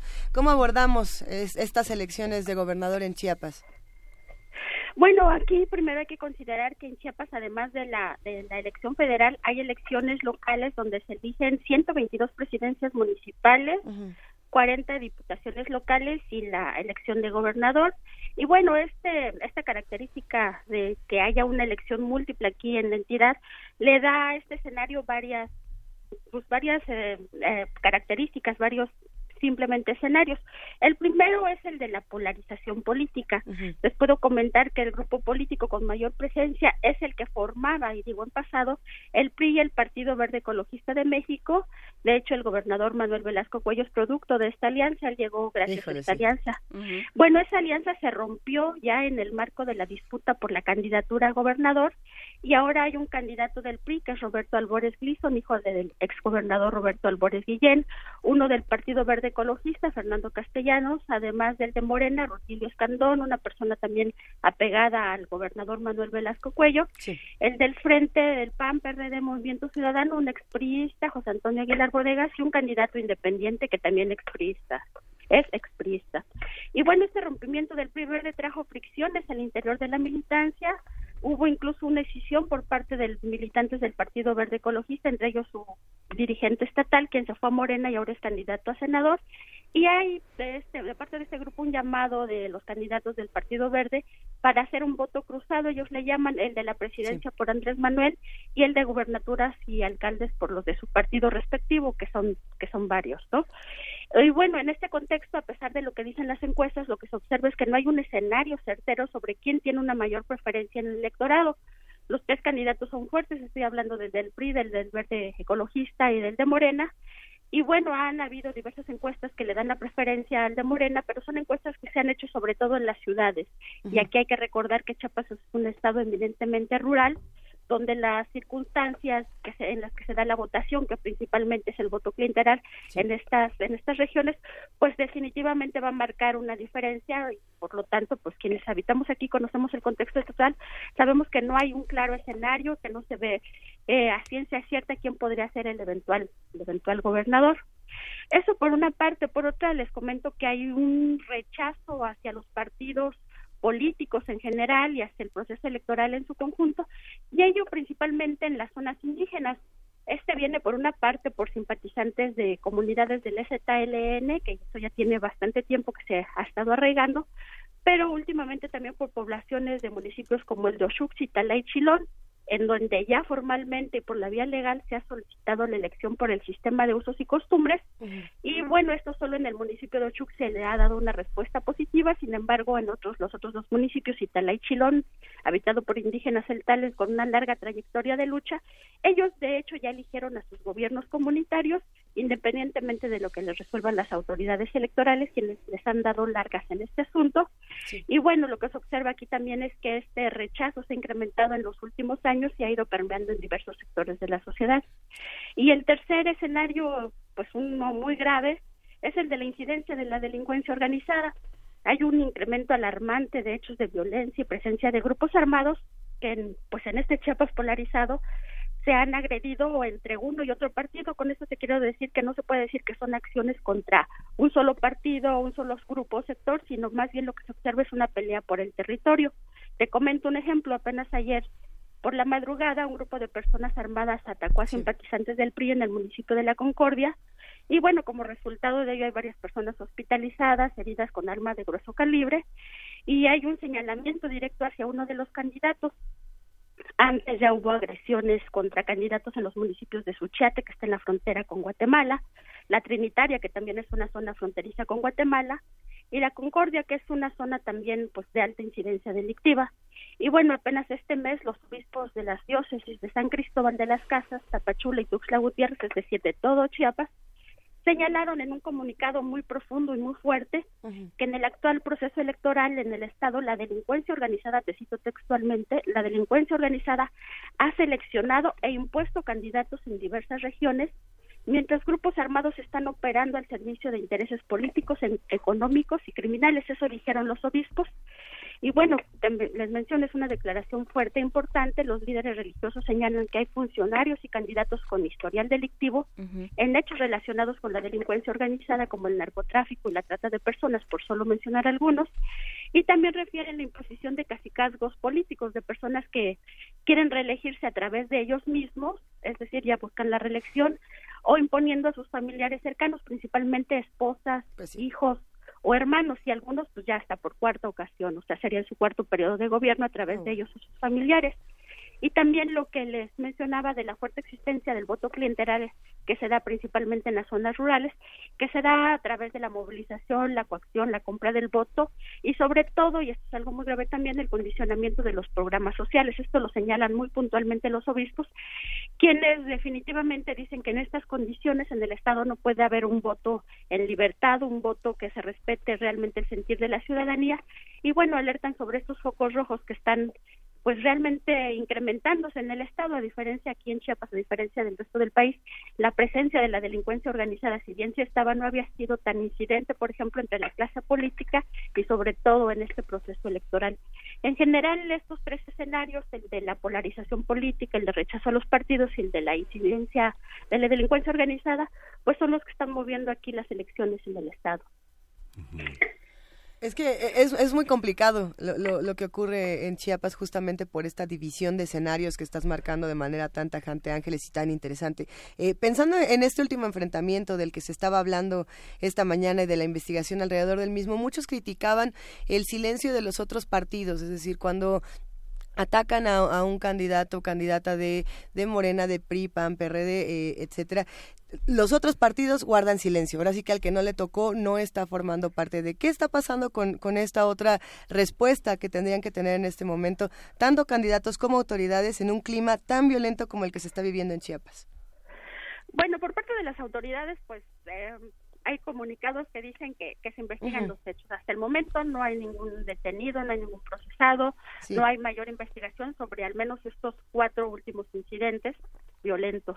Y por parte de los partidos se mencionaba que no es, eh, digamos, focalizado en uno, sino lo que se observa es que todos los partidos están ya influenciados por grupos relacionados con la delincuencia. Esto es muy evidente cuando ellos acusan, por ejemplo, ayer muy directamente al dirigente de uno de los partidos que aquí se considera satélites del gobierno, que es el Partido Chiapas Unido, quien dice fue esta persona, es el candidato y es que nos está agrediendo, salen ahí a declararlo pues los candidatos del PRI y del Verde de manera conjunta, pero pues también eh, han habido agresiones hacia los simpatizantes de Morena, por ejemplo en Suchete es una zona fronteriza, es una zona eh, pues donde es el paso, ¿no? El paso de todos los mercancías ilegales que pueda haber y pues se da en el marco también de una campaña política, es decir, pues los candidatos y los otros grupos saben que también en sus partidos se mueven estos intereses y a lo mejor por eso no hay eh, reacciones tan contundentes, aunque ayer el, el candidato a la gobernatura del PRI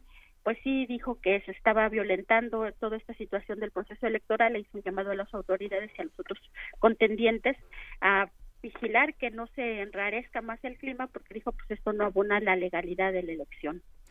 Hay eh, sobre todo una sensación, eh, Ángeles Mariscal, no sé, por lo menos desde el centro, de que Chiapas se sigue moviendo, eh, pues casi como desde, desde luego, desde el, como desde el siglo XX y casi antes, digamos, se siguen, se sigue manejando por estas, estos grandes casicazgos, estos liderazgos casi dinásticos, y que no hay posibilidad realmente de hablar de una transición democrática o de un, un trabajo eh, de, de manifestación de los ciudadanos. Sí, así es. Y esto se puede ver, por ejemplo, al ver quiénes son ahorita algunos, una gran parte importante de los candidatos de Morena, ¿no? Que, que pues sería el partido alternativo. Y bueno, lo que se vio es que varios de quienes están ahorita contendiendo por esa, por, bajo esas siglas, pues en realidad son expriistas, ¿no? Expriistas que van eh, brincando de un partido a otro. Y además con una trayectoria obscura, realmente algunos de ellos, algunos de ellos ya procesados por eh, delitos relacionados con la delincuencia organizada y ahorita pues son candidatos así de, Morena, se les ha cuestionado mucho esa parte a, la dirigencia Andrés Manuel, pero bueno, imagino que ellos no, no ven estos pequeños detalles que son tan fuertes y tan importantes para los grupos de aquí del Estado y sobre todo en este contexto que te mencionaba tan polarizado y tan diverso y donde pues las comunidades muchas veces les es muy difícil hasta la comunicación hacia el exterior y viven en medio de estas amenazas como el hecho de ayer pues eh, mencionan ya en la entrevista que no es eh, una agresión eh, incidental o una agresión nueva sino que ya estos grupos armados han venido hostigando a la población en los últimos meses Sí, este, esta manera de que utilizó el gobernador a los damnificados junto con su esposa para hacer casi una campaña personal, ¿cómo orienta la elección? ¿Quiénes son los candidatos? ¿Cuáles son las apuestas que el actual gobernador hace ante esta división entre el PRI y el Partido Verde? ¿De qué, de qué lado está y cómo orienta con eh, cómo orienta con su juicio, con sus visitas, con sus campañas personales la elección? Sí, como ustedes mencionaba al principio, en un, eh, en un inicio de la elección de la candidatura, había una intención muy clara del Partido Verde de querer que fuera su amigo del gobernador, Eduardo Ramírez, el exsecretario de gobierno, el candidato, ¿no? No lo logró, el la dirigencia nacional del Partido Verde dijo que ya había pactado con el PRI que esta eh, candidatura recayera en el PRI por una cuestión de, de relevancia seccional que era ya el candidato Roberto Albores, eso provocó eh, finalmente que un grupo importante, como les mencionaba, de simpatizantes o del grupo cercano al gobernador se fuera Morena. Esto está incidiendo de manera muy contundente en esto. Por ejemplo, los candidatos a senadores de Morena, uno es el exdirigente del Partido Verde, Eduardo Ramírez, y otro una familia pues también muy cuestionada por sus vínculos con negocios ilícitos, Asil de León, y está en Morena. Es decir, aquí se ve una incidencia clara del gobernador.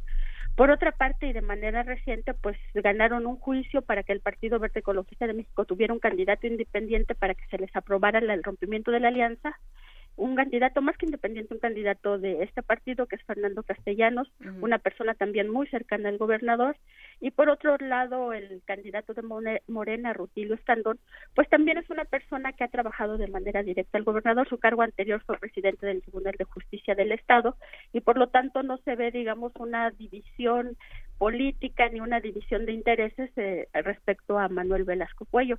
Y en ese sentido, tanto el candidato del Verde como el candidato de Morena serían personas eh, cercanas a él. Y bueno, los otros dos, el del Frente y el Independiente, han sido expristas, ¿no? Que tienen cada uno su trayectoria. Y en este sentido, el único que pudiera ser dentro de lo que cabe esta palabra eh, alternativo independiente sería el del PRI, aunque pues, ellos tienen sus propios intereses, ¿no? Que tampoco corresponderían a los intereses de la ciudadanía. Pues eh, un panorama francamente complicado, sobre todo en lo, que toca a gobernador, eh, sobre todo un poco desesperanzador, ¿no? Eh, Ángeles, no sé cómo lo vivan a ras de piso, pero, pero lo que suena es pues que, que Chiapas va a continuar la trayectoria que ha llevado. Sí, así es. Aquí, por ejemplo, en los eventos, pues sí hay una, los eventos políticos se ha visto que sí, digamos que hay una simpatía muy manifiesta hacia López Obrador, pero no hacia sus otros candidatos, desde las presidencias municipales, que para la gente es muy importante, hasta senadores y el candidato a gobernador. Y eso sí crea cierto sentimiento, digamos, de que las cosas muy difícilmente podrían cambiar aquí. Se tiene una expectativa muy fuerte hacia lo que Andrés Manuel pudiera en determinado momento incidir en caso de llegar a, a la presidencia, pero se conoce muy bien quiénes son las personas que a través de su partido están contendiendo y en ese escenario, como ustedes mencionan, pues sí hay un panorama desesperanzador, hay un escepticismo hacia estos personajes y eso hace, como les venía comentando, que haya un rechazo en sí hacia el sistema de partidos y hacia el proceso mismo, porque también ha sido muy difícil, por ejemplo, para el Instituto de Elecciones y Participación Ciudadana llevar a organizar la contienda, el gobierno les restringió primero los recursos, más de 500 mil pesos, ahora les liberó una parte e incluso les ha puesto muchísimas trabas para que se lleven a cabo los debates a candidatos a gobernador. Y bueno esto se, se presume se ve porque no tienen buena imagen no ninguno de los de los candidatos que que son digamos allegados al gobernador. Y es muy clara aquí la lectura en la ciudadanía decir por qué no quiere el debate pues porque no quiere que se expongan de manera más abierta estos personajes que no logran incidir en la población pues te agradecemos mucho, eh, Ángeles Mariscal, este comentario. Seguiremos platicando contigo y eh, pues, pues suerte en esta contienda. Cuídate mucho. Pues muchas gracias y estamos en contacto. Gracias, Ángeles. Muchas gracias. Y nos vamos a música. Vamos a escuchar de Evelyn Cornejo, Los ratones. Ok, no, que, que, que dice Frida que no la este, ponemos hasta que no la digamos. Este, este segundo disco Transatlantic de Quantic.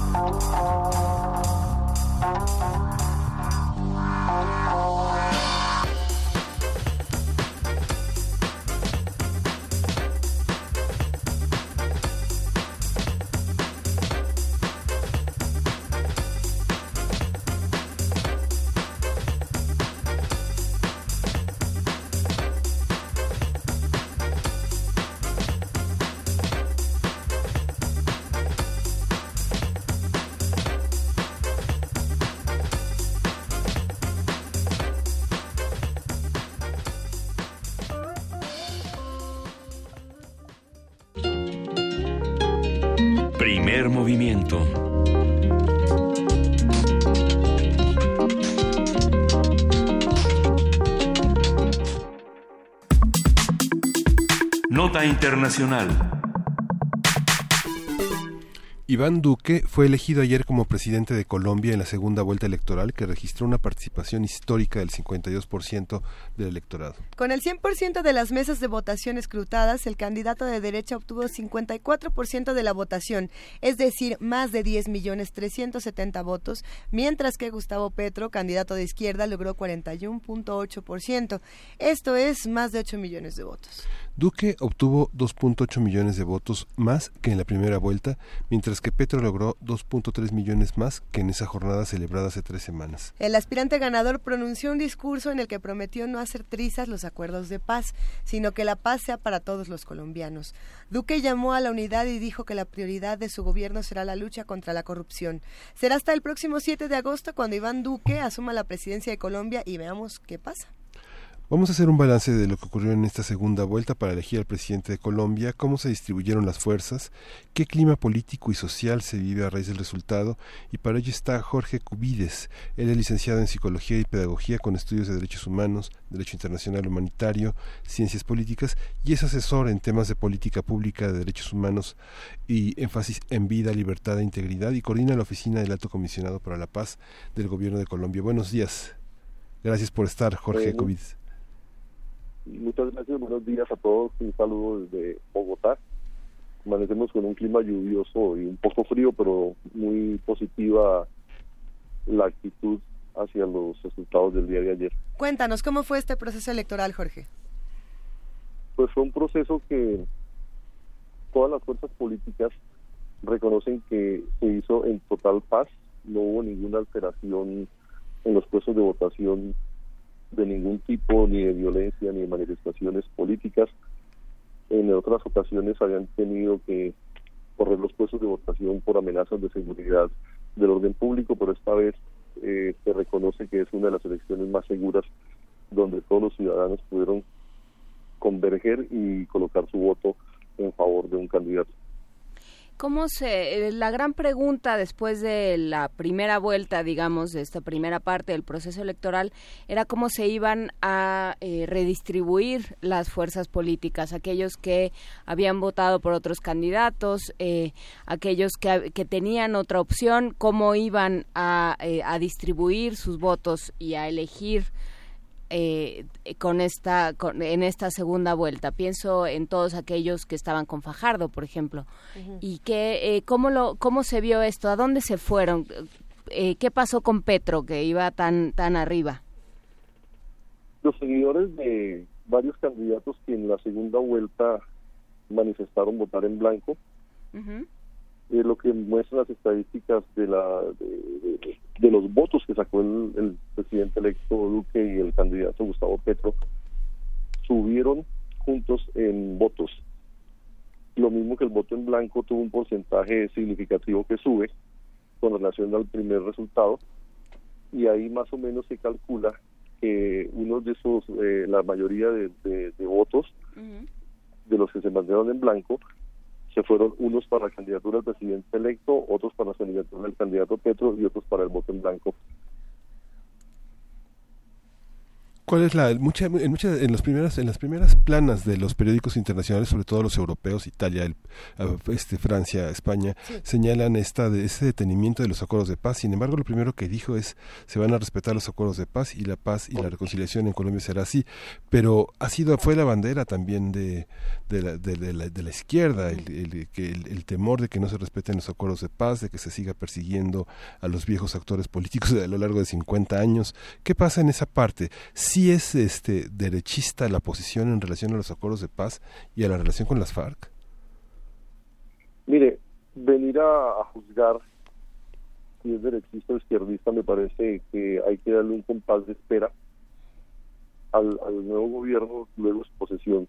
Lo cierto es que el tema de la paz para todos los candidatos en primera vuelta y los dos candidatos que llegaron a la segunda es un tema prioritario ninguno de los candidatos que han pasado en primera y los que estuvieron en la segunda se han manifestado en una actitud en contra de la paz y otros en contra a favor de la paz. Las diferentes campañas en la primera vuelta y en la segunda se presentaron, han manifestado que hay que hacerle algunas reformas, algunos ajustes al proceso que con tanta fuerza y, trabajo logró el presidente actual, el presidente Juan Manuel Santos. Y si uno lo mira dentro del ciclo de las políticas públicas, donde la paz es una política pública que se viene desarrollando, puede ser objeto de revisión y de ajustes.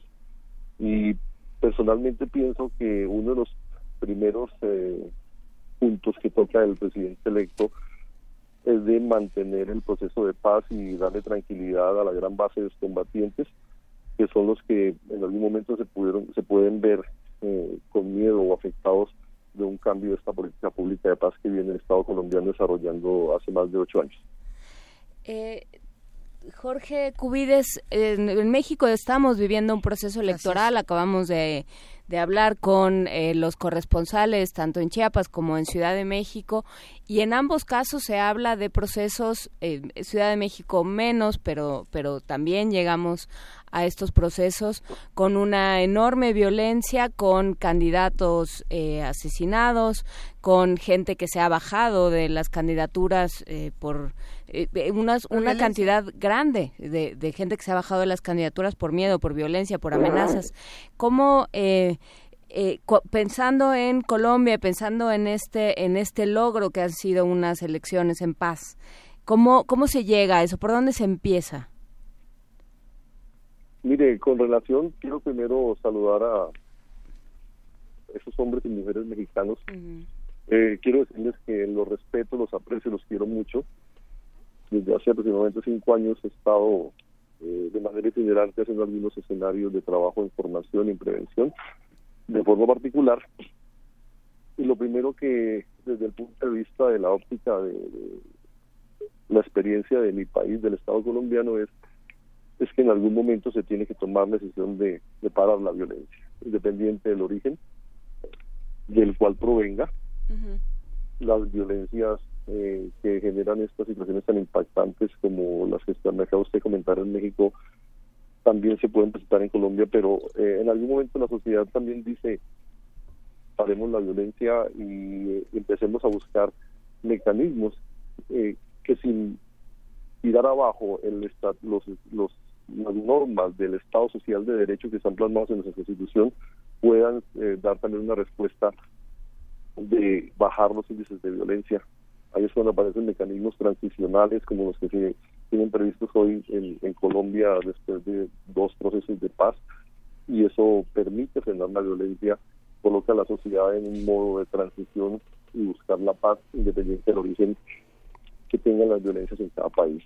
Lo importante creo yo es de legitimar las entidades y autoridades del Estado, poder darse la oportunidad de pensar en mecanismos alternativos a los que nos establece la, nuestra constitución, nuestras leyes, pero que permitan eh, eso que es importante, que es que no haya más víctimas. Por supuesto. ¿Y cómo y, cómo se ve esto en el gobierno eh, en el gobierno que viene, digamos, eh, pensando en todo lo que se ha construido en, en los gobiernos anteriores en Colombia todo el trabajo que se ha hecho por restituir eh, la, la paz, por, por darle otra imagen a la policía, al ejército, al gobierno, por eh, establecer canales de comunicación con, con los ciudadanos. Eh, ¿Se ve que vaya a haber una, una continuidad? El presidente electo anoche en su primera manifestación pública Mm, plantea que no más polarización. La polarización se dio en los momentos de las coyunturas electorales. Acabamos de pasar dos momentos de elecciones, las, elecciones al Congreso, que fueron en el mes de marzo, y la primera y la segunda vuelta presidencial, en donde los discursos tienden a polarizarse en búsqueda de, llamar la atención a electores. Entonces, eh, anoche el presidente electo plantea la no polarización y en temas de del proceso de paz él vuelve y retoma el punto original que dio todo esto, que es concentrarse en las víctimas, habla de eh, estándares de verdad, justicia, reparación y no repetición, que eso se ha venido planteando y que son estándares internacionales. En el caso de la, de la fuerza pública nuestra, constitucionalmente constituida por tres fuerzas militares y una policía única nacional, ellos han venido haciendo una transición desde comienzos del década de los 90 del siglo pasado hacia unas nuevas doctrinas en las cuales los derechos humanos se convierten en el centro y en el, y en el núcleo fundamental de, de las acciones diarias de la fuerza pública, la protección y el respeto. Y lo mismo que en el marco del conflicto armado interno que hemos vivido, el derecho internacional humanitario también como una fuerza y esa transición se viene dando y se vienen bajando mucho los estándares reales de denuncias por violaciones a los derechos humanos o por infracciones al derecho internacional humanitario. La fuerza pública nuestra hoy en día ha demostrado, por ejemplo, en la transición que se está haciendo con el grupo político FARC, anterior grupo guerrillero, que son ellos los que están protegiendo, a pesar de que fueron los principales contendores en el momento del conflicto armado y sufrieron fuertes golpes en los cuales eh, nuestra fuerza pública, mis compañeros de fuerza pública, colocaron víctimas. Y eso nos demuestra que sí se puede hacer una transición tenemos situaciones de violencia que seguir trabajando para prevenir situaciones que afecten los derechos humanos o que violen el derecho internacional humanitario, pero se, se viene dando una transición que no solamente la coyuntura electoral, sino de una, una modernización tanto de las normas como las doctrinas que con las cuales la Fuerza Pública de Colombia viene ejerciendo sus acciones de protección estatal legítimas. Un tema interesante también en esta elección, en esta segunda vuelta, fue el voto de los extranjeros, de los colombianos fuera de Colombia. ¿Cómo, cómo se comportó? He podido obtener de información es que en, algunas partes del mundo la, la población joven, como en Australia, escuchaba este, esta mañana, la gran mayoría salieron a votar en Australia por el candidato Gustavo Petro y esto muestra pues que hay la posibilidad de, manifestarse en el exterior eh, desde nuestras embajadas y consulados a favor encontró un candidato. La realidad es que el, presidente electo Iván Duque también ganó en el exterior, pero hay manifestaciones que demuestran que la democracia para disentir o para poderse hacer un voto a favor de, un candidato y así pierda también se hace efectiva en el exterior. Se hacen eh, también análisis que en, en países como la India, hubo muy baja votación con relación al potencial electoral de que está registrado y con posibles posibilidades de, ir a, votar. Pero en sí, la vota, los niveles de votación en el exterior también suben y eso nos, nos pone en un muy buen, muy buen síntoma, porque la participación no solamente de los colombianos se dio al interior del territorio nacional, sino también en el exterior pues eh, seguiremos viendo cómo vive eh, Colombia este nuevo gobierno de Duarte, qué es lo que, que sucede con los procesos de paz que hemos seguido en, en este programa y desde este país muy atentamente. Y agradecemos muchísimo su colaboración, Jorge Cubides, coordinador en la Oficina del Alto Comisionado para la Paz del Gobierno de Colombia. Gracias por estar con nosotros esta mañana. Muchas gracias a ustedes. Y quiero pues hacerles una claridad que yo soy coordinador de una región ah. Somos ocho coordinadores, no soy el único. Ah, perfecto. Dependemos del, alto comisionado, el doctor Rodrigo Rivera, y trabajamos hoy en día en pro de poder impulsar la paz territorial, la paz que nos origina la cesación de las acciones ilegales armadas del grupo FARC y donde la sociedad civil eh, clama por una paz sostenible estamos en, un, en, un, en una gran una gran sociedad con el Consejo Nacional de Paz y una entidad nacional autónoma independiente de sociedad civil para que en cada municipio de Colombia y en cada departamento que son 32 y 1.200 municipios aproximadamente existan los consejos municipales de paz que construyan la paz luego de la situación de un conflicto armado, situaciones que verdaderamente hagan una sostenibilidad a futuro de los acuerdos que se están dando y que se puedan venir a dar. Pues eh, sí, seguiremos justamente platicando sobre este proceso. Nos quedamos con, con esta frase, eh, eh, licenciado Jorge Cubides, la sociedad tiene que decir paremos la violencia, que esa es la parte que en México de pronto nos, nos está faltando decirlo de manera organizada y de manera sistemática. Muchísimas gracias por estar con nosotros. Muchas gracias a ustedes, un cordial saludo a todos los oyentes de México y gracias por aceptar esa frase esa frase no tiene tinte ideológico, no tiene tinte partidista.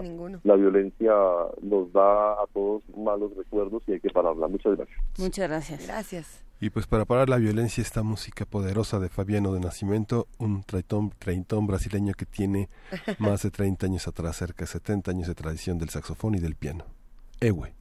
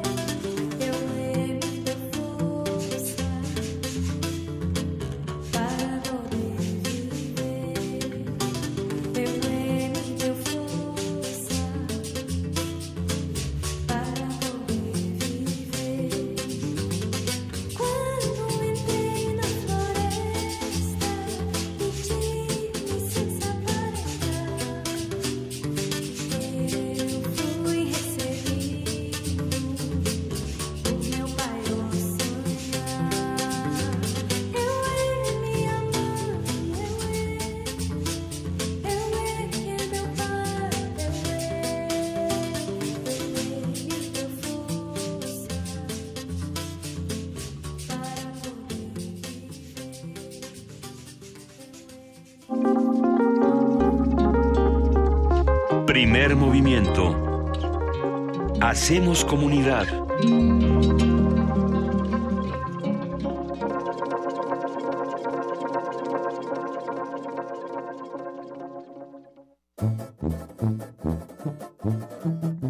Una banda de payasos montó su carpa aquí, en la estación. Hacen malabares, bailan polka, son gitanos y van sobre ruedas a todas partes. Sigue la ruta de Triciclo Circus Band. Viernes 22 de junio a las 21 horas en la sala Julián Carrillo de Radio UNAM.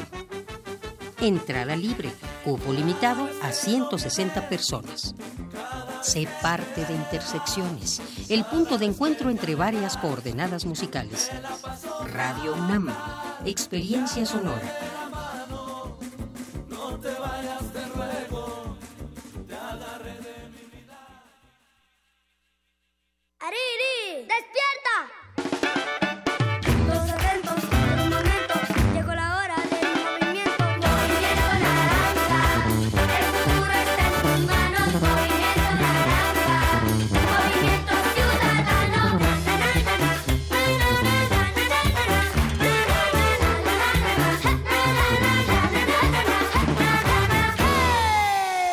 31 de julio, vota Movimiento Naranja. Vota Movimiento Ciudadano. Los candidatos y candidatas de Morena trabajarán con honestidad y compromiso con México. Con ellos tendremos un Estado de derecho y democrático. Habrá empleo y educación gratuita y de calidad en todos los niveles. Se rescatará el campo, se promoverá el desarrollo económico, se aumentará la pensión de adultos mayores y se combatirá la inseguridad. Juntos haremos historia. Morena, la esperanza de México. La Facultad de Medicina de la UNAM, a través del Departamento de Psiquiatría y Salud Mental, ofrece a la comunidad universitaria los servicios de su Clínica de Atención Integral para las Adicciones. De lunes a viernes de 10 a 18 horas. Para más información, comunícate al teléfono 56 23 21 27. o consulta la página www.psiquiatria.facmed.unam.mx. Dicen que somos una generación especial, que solo nos importa nuestro mundo. Que nos obsesionan las redes sociales. Y sí es cierto. Por eso estamos bien informados. Y sabemos lo que pasa en otros países, cuando generaciones como la nuestra nos involucran. Sabemos por lo que pasaron nuestros padres y abuelos. Para que hoy tengamos la oportunidad de decidir. Hoy somos mayoría. Y no vamos a dejar que otros decidan nuestro futuro. Porque nuestro país nos importa. Saldremos a votar libremente en estas elecciones. INE. El INE es más de lo que crees. Eres tú que tienes tu credencial para votar. Tú que capacitas a quienes serán funcionarios de casilla. Tú que serás observador electoral. Tú que contarás cada voto y las más de 17 mil personas que trabajan en todo el país. Quienes con su esfuerzo harán que el primero de julio 90 millones de personas nos levantemos sabiendo que nuestro voto contará. Y estará bien contado. El INE no es del gobierno, es de todos y todas. INE. La nave de la Resistencia existe una habitación que nunca se abre. Nunca se abre. Excepto la última hora del último día de la semana. Ahí vamos a reírnos del mundo, a demoler los muros con canciones, a bailar en la posición que queramos. Todos eligen la música, todos la disfrutan, todos la bailan. El Buscapiés, tú eres el alma de esta fiesta. Viernes, 22 horas. Por el 96.1 de FM, Radio UNAM.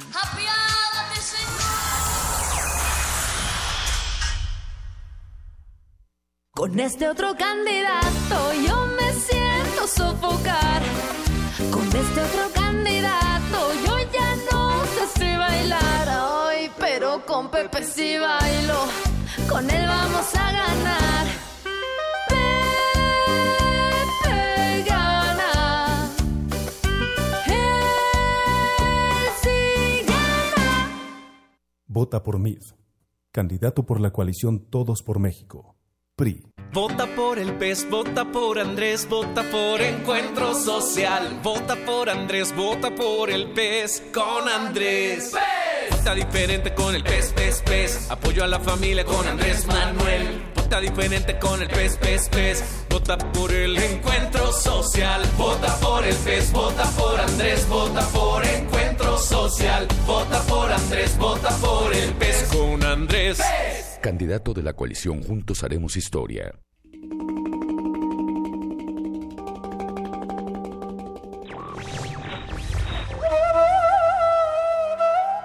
La libertad es, en la filosofía, la razón, en el arte, la inspiración, en la política, el derecho. Víctor Hugo.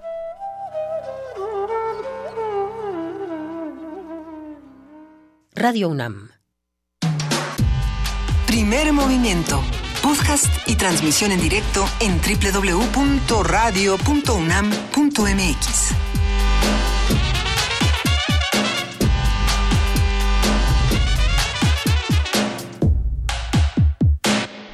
se va uno una semana así a enfermarse Todo a su casa y ya en TV UNAM tienen unos como pegotes bien padres para avisar que tenemos redes sociales y gracias, saludamos a todos los que nos están viendo a través de TV UNAM en el canal 120 y en el 20.1, a todos los que hacen comunidad con nosotros y nos escuchan en el 860 de AM y en el 96.1 FM y tenemos todavía una tercera hora de programa llena de información. Sí, justamente te- tuvimos en la segunda hora este Ajá. balance de las campañas en el interior del país, Chiapas como un, un lugar muy importante y la Ciudad de México que es compleja, que no, hemos tenido oportunidad de verlo todo. Son 160 concejales, son 3.128 candidaturas que están compitiendo, 66 diputaciones, pero la, enorme cantidad de, de participantes es, hace de una difícil cobertura todo. Dos candidatos independientes en Xochimilco, dos candidatos independientes en Álvaro Obregón. Es complejísimo, ¿no? Ahora, eh, Y las, sí. y, la- y las propuestas de nuestros eh, punteros eh, candidatos a jefe de gobierno, pues son, como señalábamos, de lo más este viejas, ¿no? Más policía, más este cámaras, más armas. Sobre todo, eh, no, no proponen, o sea, no, no pensando en todo lo que hemos estado conversando con eh, la gente de la agenda ambiental, con las diferentes formas en las que se puede abordar la ciudad, eh, pensar eh, que las propuestas son darle, eh, seguir con las mismas cosas, nada más ampliarlas, ¿no? Seguir con el mismo esquema de, de movilidad, con los mismos esquemas de vialidad, con el los mismos esquemas de seguridad, pensar que la seguridad es un problema de, que se resuelve con cámaras y con vigilancia. Eh, pues sí, suena, suena viejo, ¿no? Suena eh, que a que no tenemos otra propuesta de ciudad. Y yo creo que como como habitantes de esta ciudad sí los tenemos. Eh, me consta que los tenemos porque los hemos platicado aquí una y otra vez. Entonces pues bueno sí también habrá que, que trabajar como sociedad para que esa no sea el, ese no sea el único modelo. Pues también pensar en la reflexión, reflexionar justamente en la responsabilidad que tenemos como electores de conocer a todos nuestros candidatos, aunque esté difícil y sean un montón, no, no, a lo mejor podemos detenernos un momento y ahora cada quien decida lo que tenga que hacer, si vota, si no vota, ver quiénes están en nuestra colonia, en nuestro barrio, conocer a las personas que tenemos enfrente, a los representantes y ver eh, los que tenemos ahora que han hecho y los que vienen que proponen, por lo menos los que tenemos así en a, a corto plazo, a, hay a que, corto hay que recordar que en voto en la plataforma voto informado de la UNAM están pues por lo menos la- las propuestas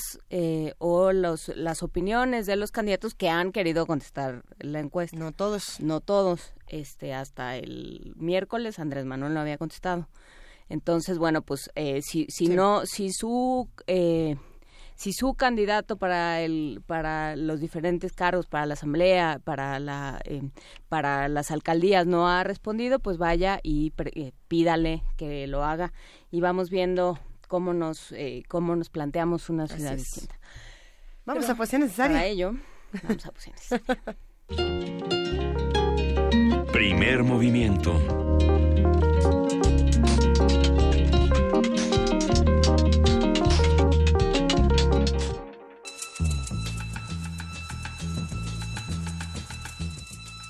Es hora de poesía necesaria.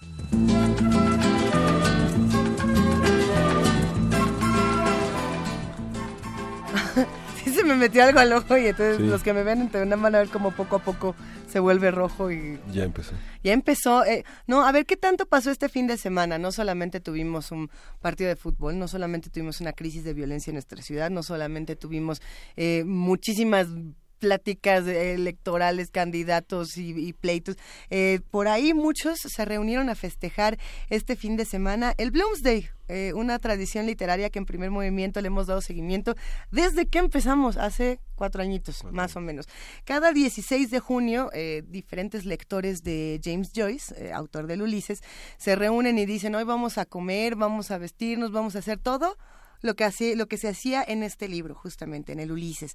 Eh, no sé quiénes de los que nos escuchen todavía sigan esta tradición profundamente irlandesa, a lo mejor ya nadie, pero eh, me parece que además de que es muy divertido y que nos ayuda a regresar a la, a la lectura, también nos ayuda a cuestionar uno de estos grandes clásicos de la literatura que no muchos entendimos. O, bueno, eh, yo creo que todos se acercan a este texto de Joyce y dicen, ¿y, y qué fue? O, qué leí? Y por lo mismo se invita a la relectura, y a la relectura, y a la relectura, a la eterna relectura de del Ulises de Joyce, que es un librazo. Finnegan's Way, muchos dicen que ya no le, que ya menos le entendieron, ¿no? Eh, en algunas ocasiones hemos leído justamente el discurso final de Molly Bloom, que hacía eh, un eco de, de esta evocación al placer, justamente de Molly Bloom. Este año decidimos buscar otro texto para recordarla y otra manera de recordar, pues también lo que está ocurriendo en Irlanda, en Irlanda, donde, donde justamente se escribe eh, el Ulises. Entonces, por lo mismo, hoy vamos a compartir la Epifanía número 8 de James Joyce. No viene en el Ulises, pero está bueno y les va a gustar y es muy breve. Y viene acompañada, no viene de los Cranberries, no viene de YouTube, porque son las bandas que siempre uno piensa cuando... Irlanda, Bono, no, nada de eso. Eh, no tenemos tampoco... ¿qué, qué, qué, qué- qué sería gaita? Decíamos fuera del aire. Bueno, Van Morrison. Van yo pensé en Van Morrison, pero ya hemos puesto a Van Morrison, entonces dije. Eh, nos vamos a ir un poco al lado de- del rock justamente inspirado en Van Morrison, en Jimi Hendrix, en Jeff Beck. Él es, eh, bueno, esta banda se llama Thin Lizzy. Para muchos eh, es un emblema del, del heavy metal, para otros no, porque tienen canciones que no tienen nada que ver. Era de los años 70 y justamente la más conocida, la más memorable es The Boys Are Back in Town y la otra, que a mí me encanta, es Whiskey in the Jar, que además sí tiene que ver, tiene un eco de cómo sería Ulises o cómo sería justamente una novela tan eh, extraña como esta en, nuestro tiempo. Así que sin más, los dejamos con la Epifanía número 8 de James Joyce. Nubes pesadas han cubierto el cielo, donde tres caminos se encuentran y ante una playa pantanosa, un gran perro está recostado.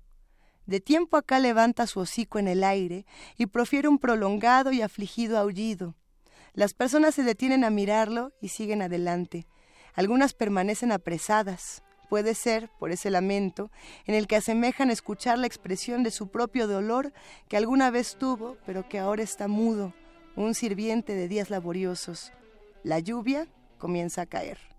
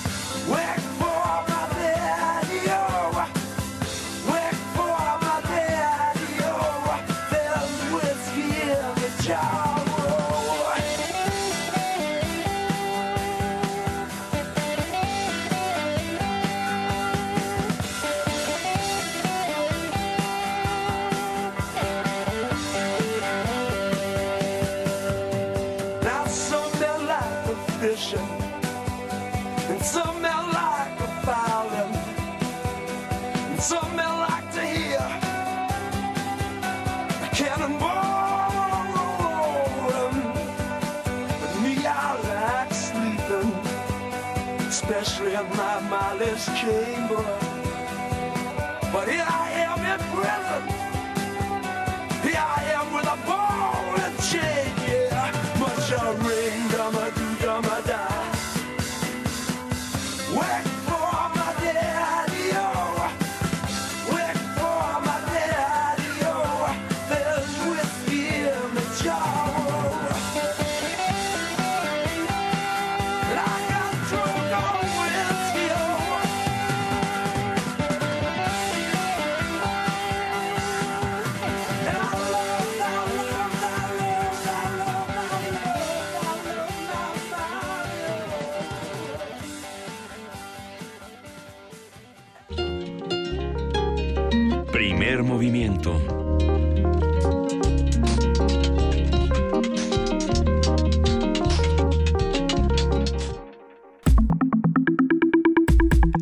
mesa del día.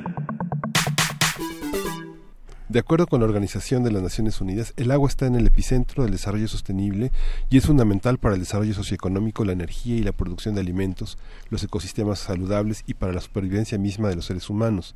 El agua también forma parte crucial de la adaptación al cambio climático y es el vínculo crucial entre la sociedad y el medio ambiente. Este recurso también es una cuestión de derechos, sobre todo a medida que aumenta la población mundial y hay mayor necesidad de agua. En México, el agua se ha vuelto una lucha en diferentes ámbitos. En zonas de la Ciudad de México, por ejemplo, hay escasez de este recurso y en otras la demanda va en aumento. En Mexicali, Baja California, continúan las protestas contra la cervecera estadounidense Constellation Brands por la construcción de su fábrica en esa ciudad fronteriza, mientras que las familias afectadas por la contaminación de los ríos Sonora y Bacanuchi en el 2014 aún no reciben una respuesta satisfactoria para remediar el Así es. ecocidio que provocó un derrame tóxico del Grupo México. Ya me estaba yo enojando. Es que justo estaba recordando que una de las primeras notas que dimos aquí en Primer Movimiento cuando empezábamos era la del río Sonora. y, y Sí. seguir sin solución años después. ¿Y así va a seguir? ¿O, o qué vamos a hacer? La REA. Justo, ¿qué vamos a hacer con todo esto? Vamos a conversar sobre lo que implica el agua en una sociedad y concretamente las diferentes modalidades que adopta la pelea política por el agua en las regiones de nuestro país. Para ello nos acompaña el doctor Giancarlo Delgado Ramos, coordinador del seminario e investigador del Centro de Investigaciones Interdisciplinarias en Ciencias y Humanidades de la UNAM. Él también es doctor en Ciencias Ambienta- Ambientales por la Universidad Autónoma de Barcelona, España. Sus temas de investigación, como ya lo habíamos platicado, son ciudades, territorio, medio ambiente y cambio climático, ecología, política, metabolismo social, alternativas, innovación. ¿Qué no sabes, Giancarlo? Bienvenido. Buenos, Buenos días, gracias. ¿Cómo, ¿Cómo podemos entrar a un tema como este, tan complejo y que además nos hace enojar mucho? Bueno, es que el agua es fundamental. Es, eh, eh, el agua es vida. Eh, Resumiéndolo, somos agua. Muy buena parte de nuestro cuerpo es agua, pero además necesitamos agua para vivir. Podemos vivir eh, algunos días sin alimento, pero no podemos vivir sin, Sin agua. sin agua. Entonces eso, eso hace que el recurso sea estratégico y es estratégico para vivir, pero es estratégico para los procesos productivos eh, que también soportan nuestra vida material. Y Ay. eso es lo que la torna así. Platicábamos eh, fuera del aire antes de, de que empezáramos ya en serio, ¿no? Y, y, este y cada uno contaba como de, de qué manera este asunto de la escasez del agua se ha ido volviendo parte eh, parte de nuestra vida, parte de cómo se cómo se generan ciertos problemas eh, comunitarios a nivel eh, micro, a nivel de colonias, a nivel de cuadras y de pronto a nivel de estados completos, como platicaban en la en, en la introducción. Y, y yo lo que decía era, es un problema que se generó por pensar que el agua nunca se acaba. O sea, tuvimos este, este crecimiento desmedido de las ciudades que venía acompañado de este discurso de abundancia y en el discurso de abundancia también entraron ciertos recursos eh, como el agua, ¿no? Que, que parecía que pues, no, no se acaba nunca, ¿no? Que, que uno puede dejar el grifo abierto y no pasa nada, que uno puede bañarse durante media hora y no pasa nada, ¿no? Y de pronto ahora nos venimos a dar cuenta de manera salvaje que pues sí pasa. Entonces, ¿cómo, cómo digamos se ha ido gestando esta, esta especie de desastre anunciado, Giancarlo? Bueno, el, el tema de el agotamiento del agua hay que entenderlo bien. Eh, el agua es un recurso renovable. Entonces, de repente, este vínculo entre el agotamiento eh, de un recurso que es renovable es un poco extraño. Lo que es importante saber es que solamente 2.5% del agua a nivel global eh, es agua dulce y solamente usamos el 0.8%. Entonces, la disponibilidad de agua eh, para nuestro uso es muy limitada. eh, y además limitada a nivel de ecosistemas. Entonces, es muy importante saber cuál es la disponibilidad de agua por región, por cuenca. Eh, lo que hemos tenido en el mundo, pero ciertamente en México, son procesos expansivos de asentamientos urbanos, procesos de, eh, em, digamos, tanto de la expansión en la industria como procesos productivos de otra índole, por ejemplo, eh, actividades extractivas eh, que son muy demandantes de agua eh, en una misma cuenca sin hacer estudios eh, lo suficientemente robustos. Por ejemplo, en México eh, no se hacen, hasta donde se sabe públicamente, estudios que crucen eh, la disponibilidad de agua con las concesiones, por ejemplo, para actividades extractivas.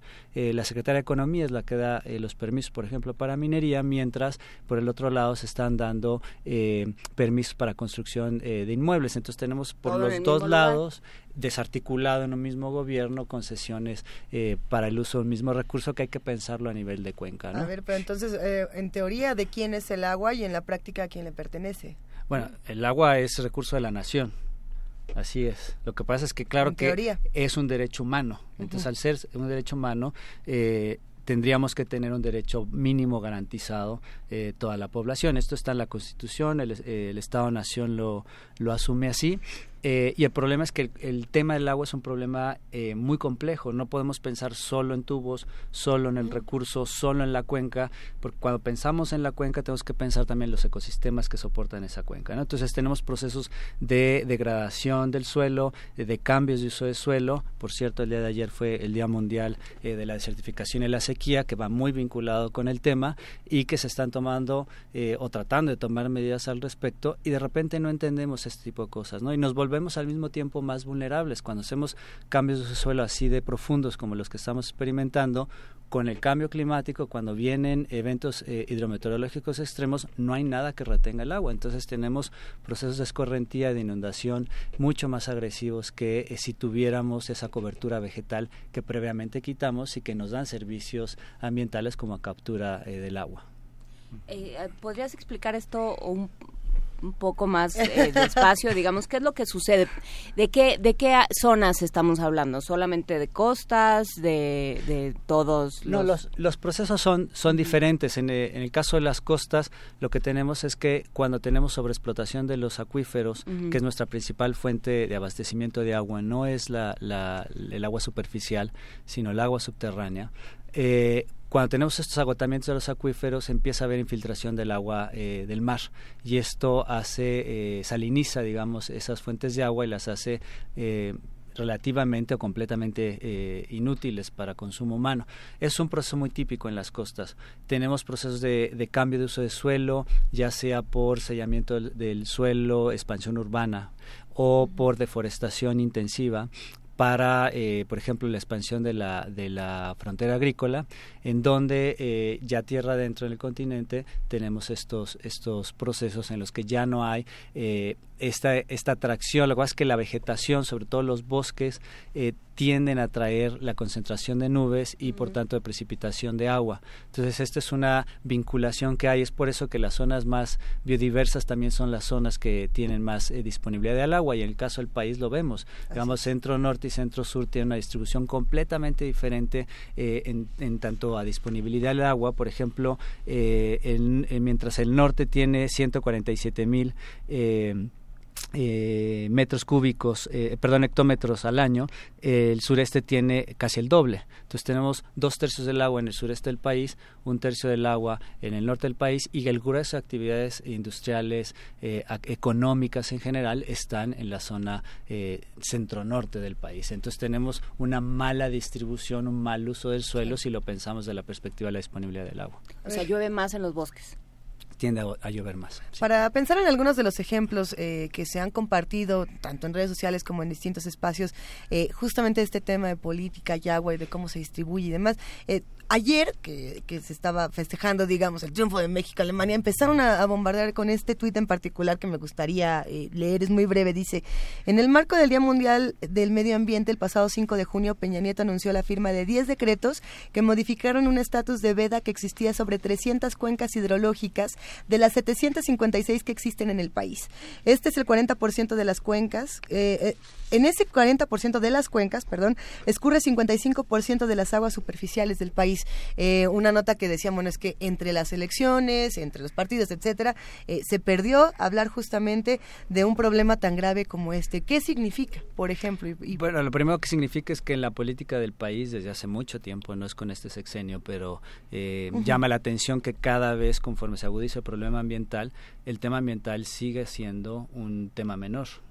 En el debate, por ejemplo, el último debate presidencial no se habló Sí. en ningún momento del agua y el tema de medio ambiente prácticamente duró cinco o seis minutos y fue más importante hablar de fútbol que eh, la cuestión de género para uno de los candidatos. Entonces esto da es. muy buen termómetro de por dónde van las prioridades en este país. Y sin embargo, el agua es un problema, ¿no? O sea, eh, casi que puedes irte por cuadrantes y cada uno tiene un problema distinto, ¿no? Hablábamos, por ejemplo, de la Ciudad de México y de estos momentos en los que no hay agua, ¿no? Este, en la colonia del Valle, por ejemplo, podemos hablar también este de, o sea, aquí donde estamos asentados, Aquí podemos hablar de varias cosas, la colonia Condesa, o sea, y por supuesto Iztapalapa y por supuesto muchísimas zonas eh, y, y por eso le dábamos este tinte a la conversación del uso político del agua, cómo se cierran, cómo se abren las llaves, a quién se le da concesión, cómo es posible que haya sequías y al mismo tiempo una cervecera,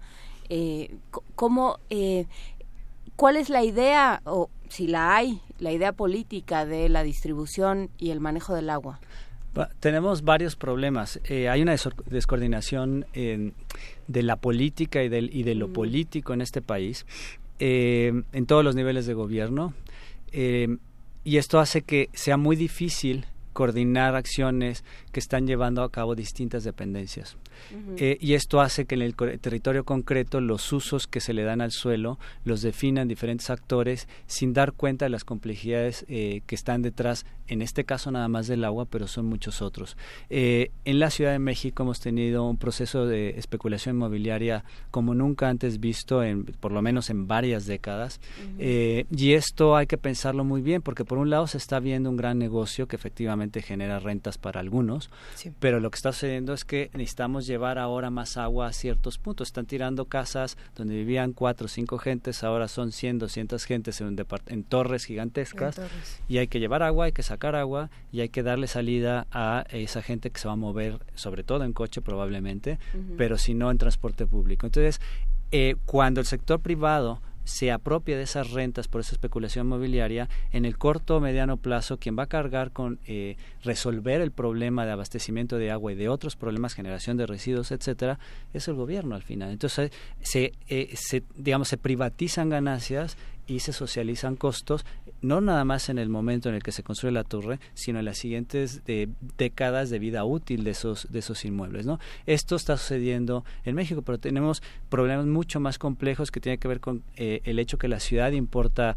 alrededor del 30% del agua, perdemos 40% del agua en fugas. Las fugas no se van a resolver del todo en la Ciudad de México porque tenemos un suelo muy difícil eh, con composiciones diferentes, el, el- el lecho de un lago. Nos estamos eh, agotando el acuífero, 140% de sobreexplotación experimenta eh, el acuífero del Valle de México y esto hace que se generen bolsas de aire eh, que lo vemos en socavones Sí. y otro tipo de hundimientos eh, a lo largo de eh, ciertas zonas eh, de lo que era el lago. Entonces, tenemos un problema porque esto repercute en rompimiento de la tubería y no solamente de agua, sino de aguas residuales también, ¿no? Aparte, tenemos el tema de los sismos y, otro, eh, y otras problemáticas asociadas a la gestión del agua que desborda la cuenca del Valle de México. Entonces, pensar el agua en, en la Ciudad de México o en la zona metropolitana del Valle de México implica pensar en cuatro cuencas, la del Lerma, la del Cutzamala, la del Valle de México y la de Hidalgo. A ver, eh, pensando en, en, las soluciones que se le pueden dar a este tipo de problemas, eh, a, muchos nos parecía hasta gracioso escuchar a la candidata Purificación Carpinteiro como de una manera muy poco articulada intentó eh, explicar cómo había bloques de concreto que absorbían el agua de la lluvia y de las eh, fugas, si no me equivoco, y que esto era una tecnología diseñada por la UNAM que iba a salvar a la ciudad. Eh, y entonces todos dijimos, ¿y cuál es esa? ¿Y de dónde salió? ¿Y cómo funciona? Y explíquelo. Nunca lo puedo explicar ni en ningún debate, creo que van tres veces que le preguntan y la, no, puede, no lo puede decir. Eh, pero independientemente de, lo que ella dice, eh, hay tecnologías, hay innovaciones tecnológicas que puedan solucionar lo que se tiene hasta este momento si no hubiera un crecimiento adicional o ya no. O de verdad necesitamos un retroceso porque no hay... Yo creo que lo más importante de lo que has dicho es que eh, hay un problema de sobreconsumo. Entonces, la solución no solamente el agua, sino consumo de energía, de consumo de otros recursos, tiene que ver con los patrones tan intensos que tenemos. Eh, no solamente es que hay más población, sino esa población está consumiendo cada vez más. Eh, México no es la excepción. Y entonces, eh, pensar en las soluciones tecnológicas es muy importante, nos ayudan, pero no nos van a resolver el problema de fondo. El tema del concreto es muy sencillo, es un concreto que permite la que permite pasar el agua, entonces cuando sellas el suelo hay procesos de infiltración que, que, permite este concreto. El problema de este concreto es que no es resistente, por lo menos hasta donde eh, estoy enterado, de, eh, de, grandes pesos. Entonces no lo puedes usar, por ejemplo, para asfalto eh, en, calles, sí, en, sí, en, banquetas, pero no en calles. Y, el, y las calles y las zonas de estacionamiento de la Ciudad de México representan alrededor del 40% del suelo construido. Entonces estamos hablando de la mitad de la ciudad sellada que no puede hacer uso de esta tecnología. Podemos usarlo, insisto, en banquetas y en otro tipo de infraestructuras.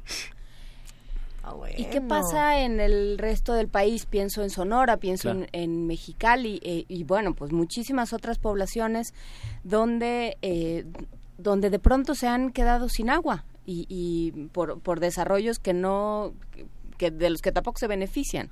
Claro, el tema el tema de la Ciudad de México es de los más graves por la cantidad de población que hay, eh, es un problema que se repite a escala menor en otras ciudades del país, pero lo urbano es un, parte del problema, pero no lo es todo. Tenemos procesos productivos muy intensos de agua, como es la extracción petrolera, como es la extracción minera. Eh, el caso de Sonora eh, es doble porque tenemos un, uso masivo de agua por actividades mineras, sobre todo cobre, pero más reciente se empieza a explotar cada vez más el litio. Eh, hay dos contratos eh, para Tesla que está aumentando su producción en California, entonces eh, hay una relación binacional en este sentido, mientras se queda los costos o los pasivos ambientales de la extracción de litio en Sonora se tiene aire limpio en California porque hay una política de electrificación del parque vehicular y de toda su economía al 2050 eh, pero eso es parte del asunto. Tenemos eh, eh, toda la los conflictos en torno al acueducto de Independencia eh, que supone llevar agua hacia la ciudad de Hermosillo, pero también eh, cuando uno almacena agua en una represa, eh, significa que alguien tiene el control de esa agua para destinarla a ciertos usos. ¿Y quién, quién es ese alguien? Bueno, es, es el gobierno, pero sabemos que hay intereses eh, que cruzan, digamos, la esfera de, del gobierno y ahí lo ¿Ya que te se vas a poner en ese plan? bueno, es que es que así es y, hay que decidir. En la, eh, de hecho, en la propuesta de ley de agua que se hizo, que no fue eh, fructífera, eh, había parte de esta, de esta lógica, tener reservas estratégicas de agua en el país, era lo que se planteaba, de tal manera que se pudiera usar agua para actividades estratégicas. Alguien, gobierno, tenía que definir qué eran estas actividades estratégicas y si uno mira las leyes, por ejemplo, eh, petróleo o minería, son actividades eh, prioritarias, son estratégicas y de hecho textualmente dicen que tienen uso prioritario del agua. Entonces es primero sacar oro, primero sacar cobre, primero sacar litio que comer. Y esa es la tensión que hay en Sonora porque Sonora es uno de los estados eh, más activos, no es el único, pero de los más activos en actividades mineras, uno de los mayores productores de cobre eh, del país. Entonces tenemos esta tensión entre producción de alimentos eh, en Sonora, que hay una producción importante de alimentos eh, en ese estado, en un estado donde hay eh, poca disponibilidad del agua, donde hay presiones muy fuertes eh, em, en torno a la cuenca del Colorado, no solamente el lado mexicano. Entonces las presiones del otro lado también son muy importantes. Hay una serie de represas eh, que, digamos, van haciendo uso del agua conforme va bajando el agua en el río Colorado y cuando llega a México ya llega agua, llega poca agua y de mala calidad. De hecho, tenemos un conflicto histórico en torno a las negociaciones de la calidad del río Colorado eh, que llevan prácticamente un siglo eh, en la política o en la diplomacia mexicana. ¿no? Entonces, ese es uno de los casos que tenemos y es complejo porque en el caso del acueducto de independencia supone alimentar una de las ciudades más importantes del estado, Hermosillo nada más, ¿no? Entonces, eso es uno de los casos, pero tenemos casos de este estilo, eh, tenemos asesinatos de líderes en Chihuahua eh, por defensa del agua este, ante procesos mineros, tenemos eh, conflictos por el agua que se le dan concesiones a grandes concesiones a industrias que hacen uso de este recurso, que es refresqueras, embotelladoras de agua, cerveceras, la cerveza demanda una cantidad brutal de agua y no es solamente el caso de, Constellation Brands en, en, eh, Baja California, sino que tenemos este tipo de casos y tensiones en distintas partes del país donde están las plantas más grandes eh, de este tipo de empresas. Nosotros hicimos un estudio eh, que publicamos, está disponible en, en, digital en la página de nuestro centro, sobre cuánta agua se tiene concesionada este tipo de industrias y las cervecerías son las que tienen el grueso del agua concesionada en el país, con tensiones importantes, por ejemplo, eh, eh, y no nada más las cerveceras, pero hay tensiones importantes, por ejemplo, con Nestlé en Puebla, la planta que embotella el agua para el país, y hay tensiones con la población local, que además están muy vinculadas con los ciclos políticos. Entonces, eh, cuando llegan los presidentes municipales hemos tenido casos en los que hacen demandas, en los que señalan a la, a la, a la planta y luego se aflojan los procesos una vez que se asienta eh, los poderes políticos en el lugar y luego emergen de nuevo con los eh, ciclos posteriores políticos. Se sabe de, procesos de eh, no sé cómo expresarlo, pero digamos, eh, refresqueras en el país que están eh, donando eh, los uniformes de equipo de fútbol, que están donando productos, etcétera, a la población local, como una manera de aminorar los conflictos locales. De ya no se enojen. Aquí es que hay una demanda muy fuerte de, de, agua, ¿no? No sabes cómo llamarlo, se llama corrupción. Pues sí. Y, y corrupción, además, este... Estoy pensando protestado son, son zonas pobres en las que el Estado no está teniendo las funciones y cumpliendo las responsabilidades que debería cumplir y eh, la iniciativa privada llega a prometer lo que el Estado debería prometer, que, que realmente apoya la cultura, al deporte, a la educación, apoya infraestructura, que normalmente eh, hicimos eh, un, un, caso, por ejemplo, en, en, Veracruz, donde está una de las cerveceras más importantes de México, bueno, ahora extranjera la cervecera, pero de las plantas más grandes, eh, y la gente de donde eh, la principal fuente de agua, la gente que vive ahí, eh, consume agua embotellada.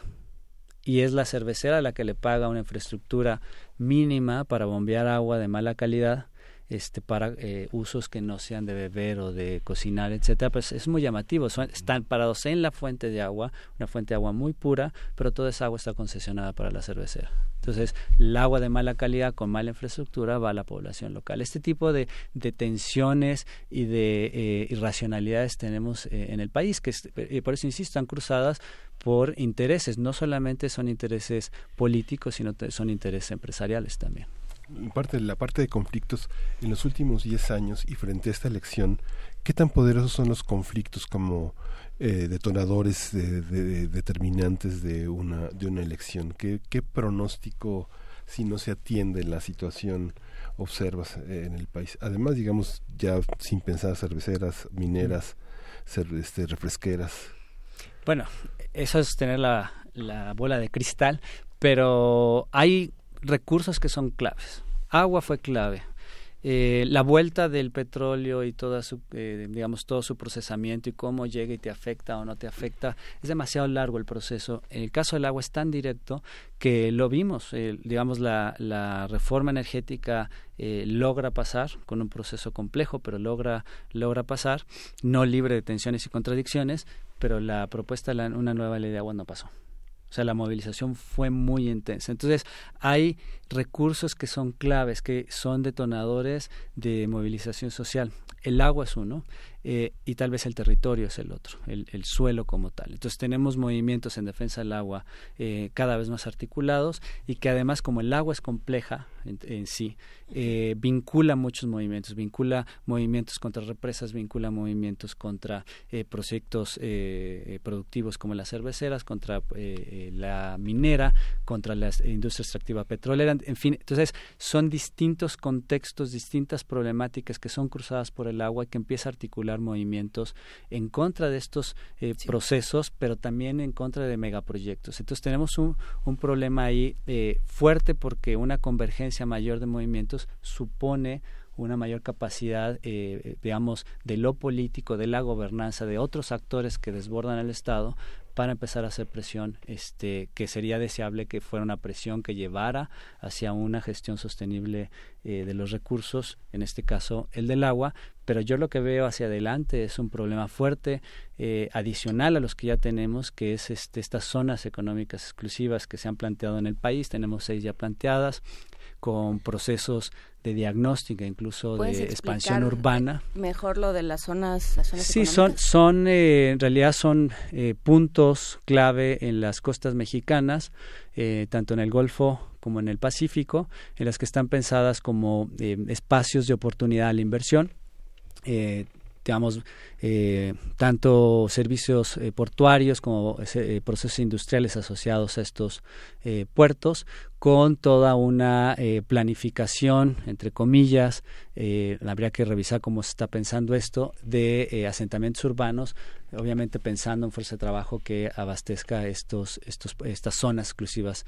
y la ventaja de esto es que tiene ciertas digamos, condicionantes de apoyo en términos fiscales, en términos de acceso a recursos, en términos de acceso a territorio, para poder empujar lo que, digamos, en el argot eh, de la economía se llama promover la competitividad. Esta competitividad está soportada sobre suelo, sobre recursos, sobre energía y sobre fuerza de trabajo. Entonces estamos planteando seis puntos en el país en la que eh, van a ser competidores de recursos. En la que todo se vale, ¿no? Más bien lo que, lo que estás planteando es agarres el que pueda. El que pueda bueno, no es que todo se valga, pero sí son zonas en las que va a haber eh, poderes económicos muy importantes, en donde van a perder, o se, se, podría suponer que van a perder, van a ser los pequeños eh, poderes, ¿no? O sea, la, gente de a pie, las poblaciones locales, las comunidades indígenas y campesinas que van a empezar a ver cómo eh, se les acaba el agua y en realidad es que hay demandantes muy potentes en, los, en estas zonas económicas exclusivas que van a empezar a, absorber recursos importantes en beneficio beneficio, digamos, de esta, de esta competitividad pero eh, en decremento de eh, la población local y su bienestar. Entonces ahí es cuando tenemos que pensar la economía está pensada para qué, el, el desarrollo está pensado para quiénes. Y esas son las preguntas clave para el próximo gobierno que llegue. Pensamos en Plan Nacional de Desarrollo, pero hacemos equivalente desarrollo a crecimiento económico independientemente de eh, los costos de ese desarrollo y cómo se distribuye ese esa riqueza generada que está detrás de esta eh, idea de que el desarrollo es meramente crecimiento económico. Amartya Sen diría que deberíamos de pensar más en el florecimiento de las capacidades humanas y esto supone cultura, educación, eh, deporte, felicidad, digamos, y lo digo así porque incluso hay eh, países que se lo han planteado de esa manera, como Bután, en la que la manera de medir el desarrollo es el índice de la felicidad, que es no nada más lo material, sino otras dimensiones también importantes para el florecimiento humano. A ver, justo hablando de otros países, ¿qué, qué otros mecanismos tenemos? Porque no, México no es el único país, digamos, con esta crisis eh, de agua. Podemos pensar en ejemplos como la India, que también están viviendo eh, su propia crisis, que está bastante, bastante fuerte. Pero ¿qué pasa y qué, qué otros mecanismos se han tenido exitosos, a lo mejor decir, nosotros sí salimos de este problema, nosotros no. ¿Qué, qué se puede ver? Bueno, específicamente... Eh, digamos, hay una propuesta ciudadana en torno a esto, se puede resumir, digamos, la propuesta ciudadana de, de, de, Ley General de Aguas tiene tres puntos clave, es eh, agua de calidad de saneamiento a la población, agua para los ecosistemas y agua para la soberanía y la seguridad alimentaria, además de que eh, cruzan, digamos, temas como eh, disminuir la contaminación, ellos dicen poner fin a la contaminación y a la destrucción de cuerpos de agua del país, lo que supone también usos del suelo. Y medidas específicas que van planteando es un Fondo Nacional para el Derecho Humano al Agua y Saneamiento, que sea auditable, eh, una Contraloría Social del Agua desconectada del Consejo Nacional de Cuencas, eh, instrumentos diversos de prevención, precaución y protección para eh, como el denominado dictamen de impacto sociohídrico y eh, la conformación de un nuevo sistema de concesiones que involucre a los habitantes de cada cuenca en procesos técnicamente fundamentados. Esto último es muy importante porque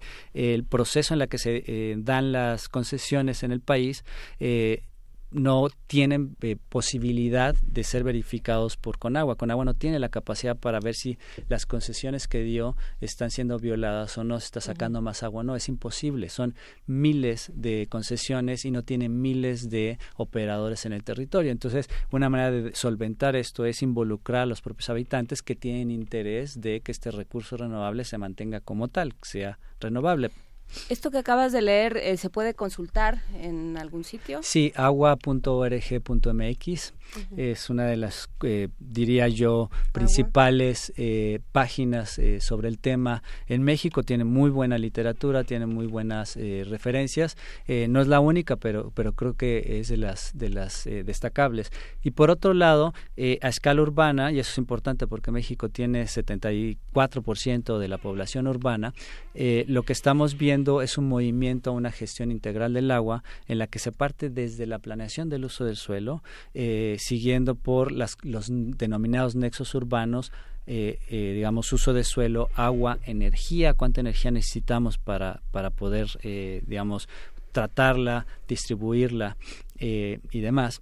y el tema del, del reciclaje. Entonces, este nexo, uso de suelo, agua, energía, carbono, en este ciclo de vida del agua va a ser muy importante para una nueva gestión del agua. Esto ya lo está implementando eh, estados en, Estados Unidos como eh, California eh, y está pensando el territorio de una manera integral. No, no es que esté resolucionando el problema, pero tiene bastante, eh, avances importantes. Nosotros hicimos un estudio comparativo Los Ángeles, la Ciudad de México, que tienen ciertas similitudes, eh, y vemos cómo hay asimetrías importantes en la gestión del agua, sin decir que, en los, que el, digamos, el caso de California esté, o el de Los Ángeles en particular, esté realmente solucionado de todo el problema, pero sí hay asimetrías en la gestión. y si parte de la estrategia es eh, aquello que contamina, mejor hagámoslo en México, pues este ahí hay un problemita, ¿no? Claro.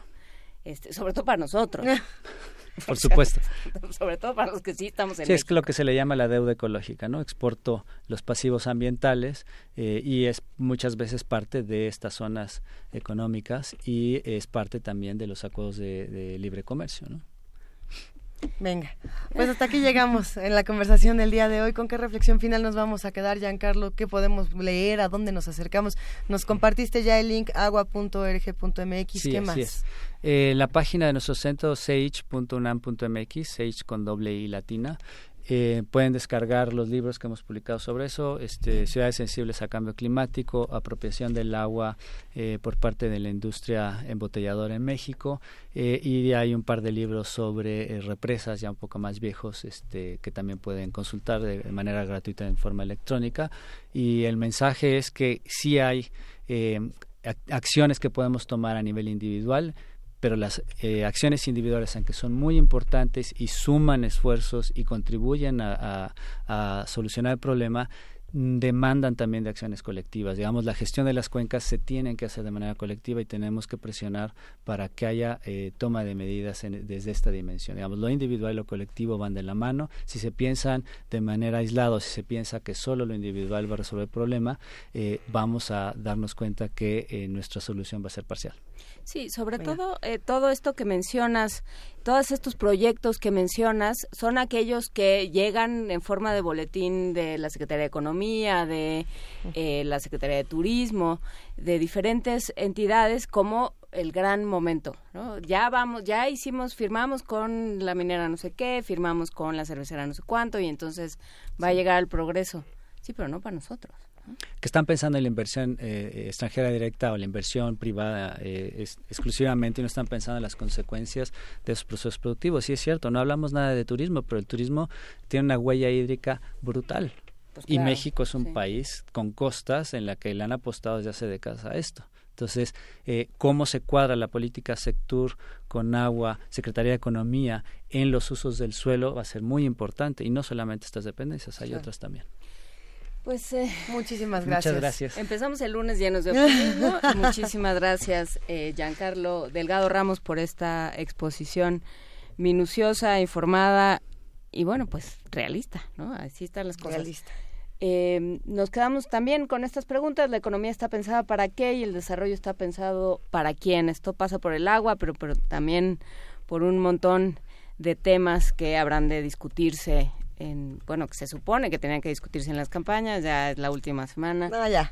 Ya es difícil. Ya empezó el mundial, ya todo. Ya, ya. ¿Verdad? Pero en fin, bueno, pues nos quedamos como ciudadanos con estas preguntas y lo agradecemos muchísimo. Muchas gracias. Seguimos aquí y nos vamos con un poco de música, Miguel Ángel. Sí, vamos a escuchar de este pianista eh, Alex Mercado en su trío Simbiosis. Eso.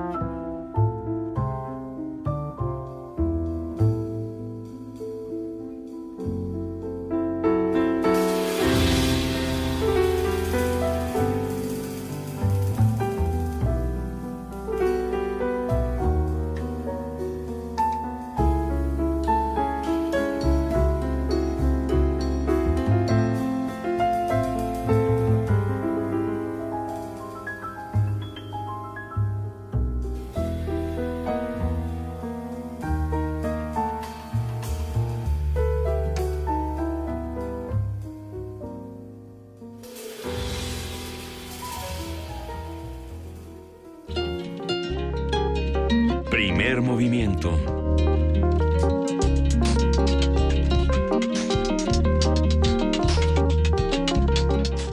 Y bueno, nos quedan unos cuantos minutos para despedirnos. Sí, algo, algo sonó aquí en la cabina, pero ya lo apagamos. Creo que fui yo. Creo que, creo que fueron mis entrañas. No, fue el, el, este, el micrófono de Frida. El micrófono. No, bueno, eh, seguimos aquí justamente recibiendo la- las opiniones de los que hacen comunidad con nosotros. Nos preguntan por ahí, creo que fue Mayra Elizondo que decía, le mandamos un abrazo, eh, que decía si ya estamos listos para estos tiempos de las guerras contra el agua, eh, digo, las guerras por el agua y, y como estas visiones distópicas, ¿no? Que, que habíamos discutido. Y creo que ya estamos en ellas, ¿no? Es en que- algunos casos. Es que ya estamos, eh, ya estamos Sí. en muchísimos escenarios que no contemplamos, ¿no? En esta idea de vamos a administrar la abundancia y de eh, todo se puede y todo hay y somos eh, eh, somos enormemente ricos y providentes y la cornucopia y todos estos discursos que se forjaron a mediados del siglo XX nos están cobrando unas facturas eh, en términos sociales, en términos económicos, por supuesto, en términos ecológicos, brutales, eh, Miguel Ángel. Sí, justamente, justamente hablábamos eh, de hace algunos días de todo este impacto que la política de Donald Trump impositiva ha generado y vimos, bueno, este fin de semana ya nuevos productos en China, cerca de 512 productos con nuevas tasas que impactan pues a todo el planeta. Vamos a ver qué pasa con todo este tema de China. Yo creo que va a ser eh, tema de mesas futuras porque se está poniendo muy interesante la, la, la, la respuesta que Pues está toda- dando China en todo esto. Toda la región lo platicamos eh, de varias maneras la semana pasada, pero como dices Luisa, lo vamos a seguir Sigue. conversando, pero ya no el día de hoy. Ya no, No. ya nos vamos. Ya nos vamos. Gracias a todos los que hacen posible este programa. Gracias, por supuesto, al equipo de Radio UNAM, al equipo de TV UNAM. Nos escuchamos mañana de 7 a 10 de la mañana. Gracias. Esto fue Primer Movimiento. El mundo desde la universidad.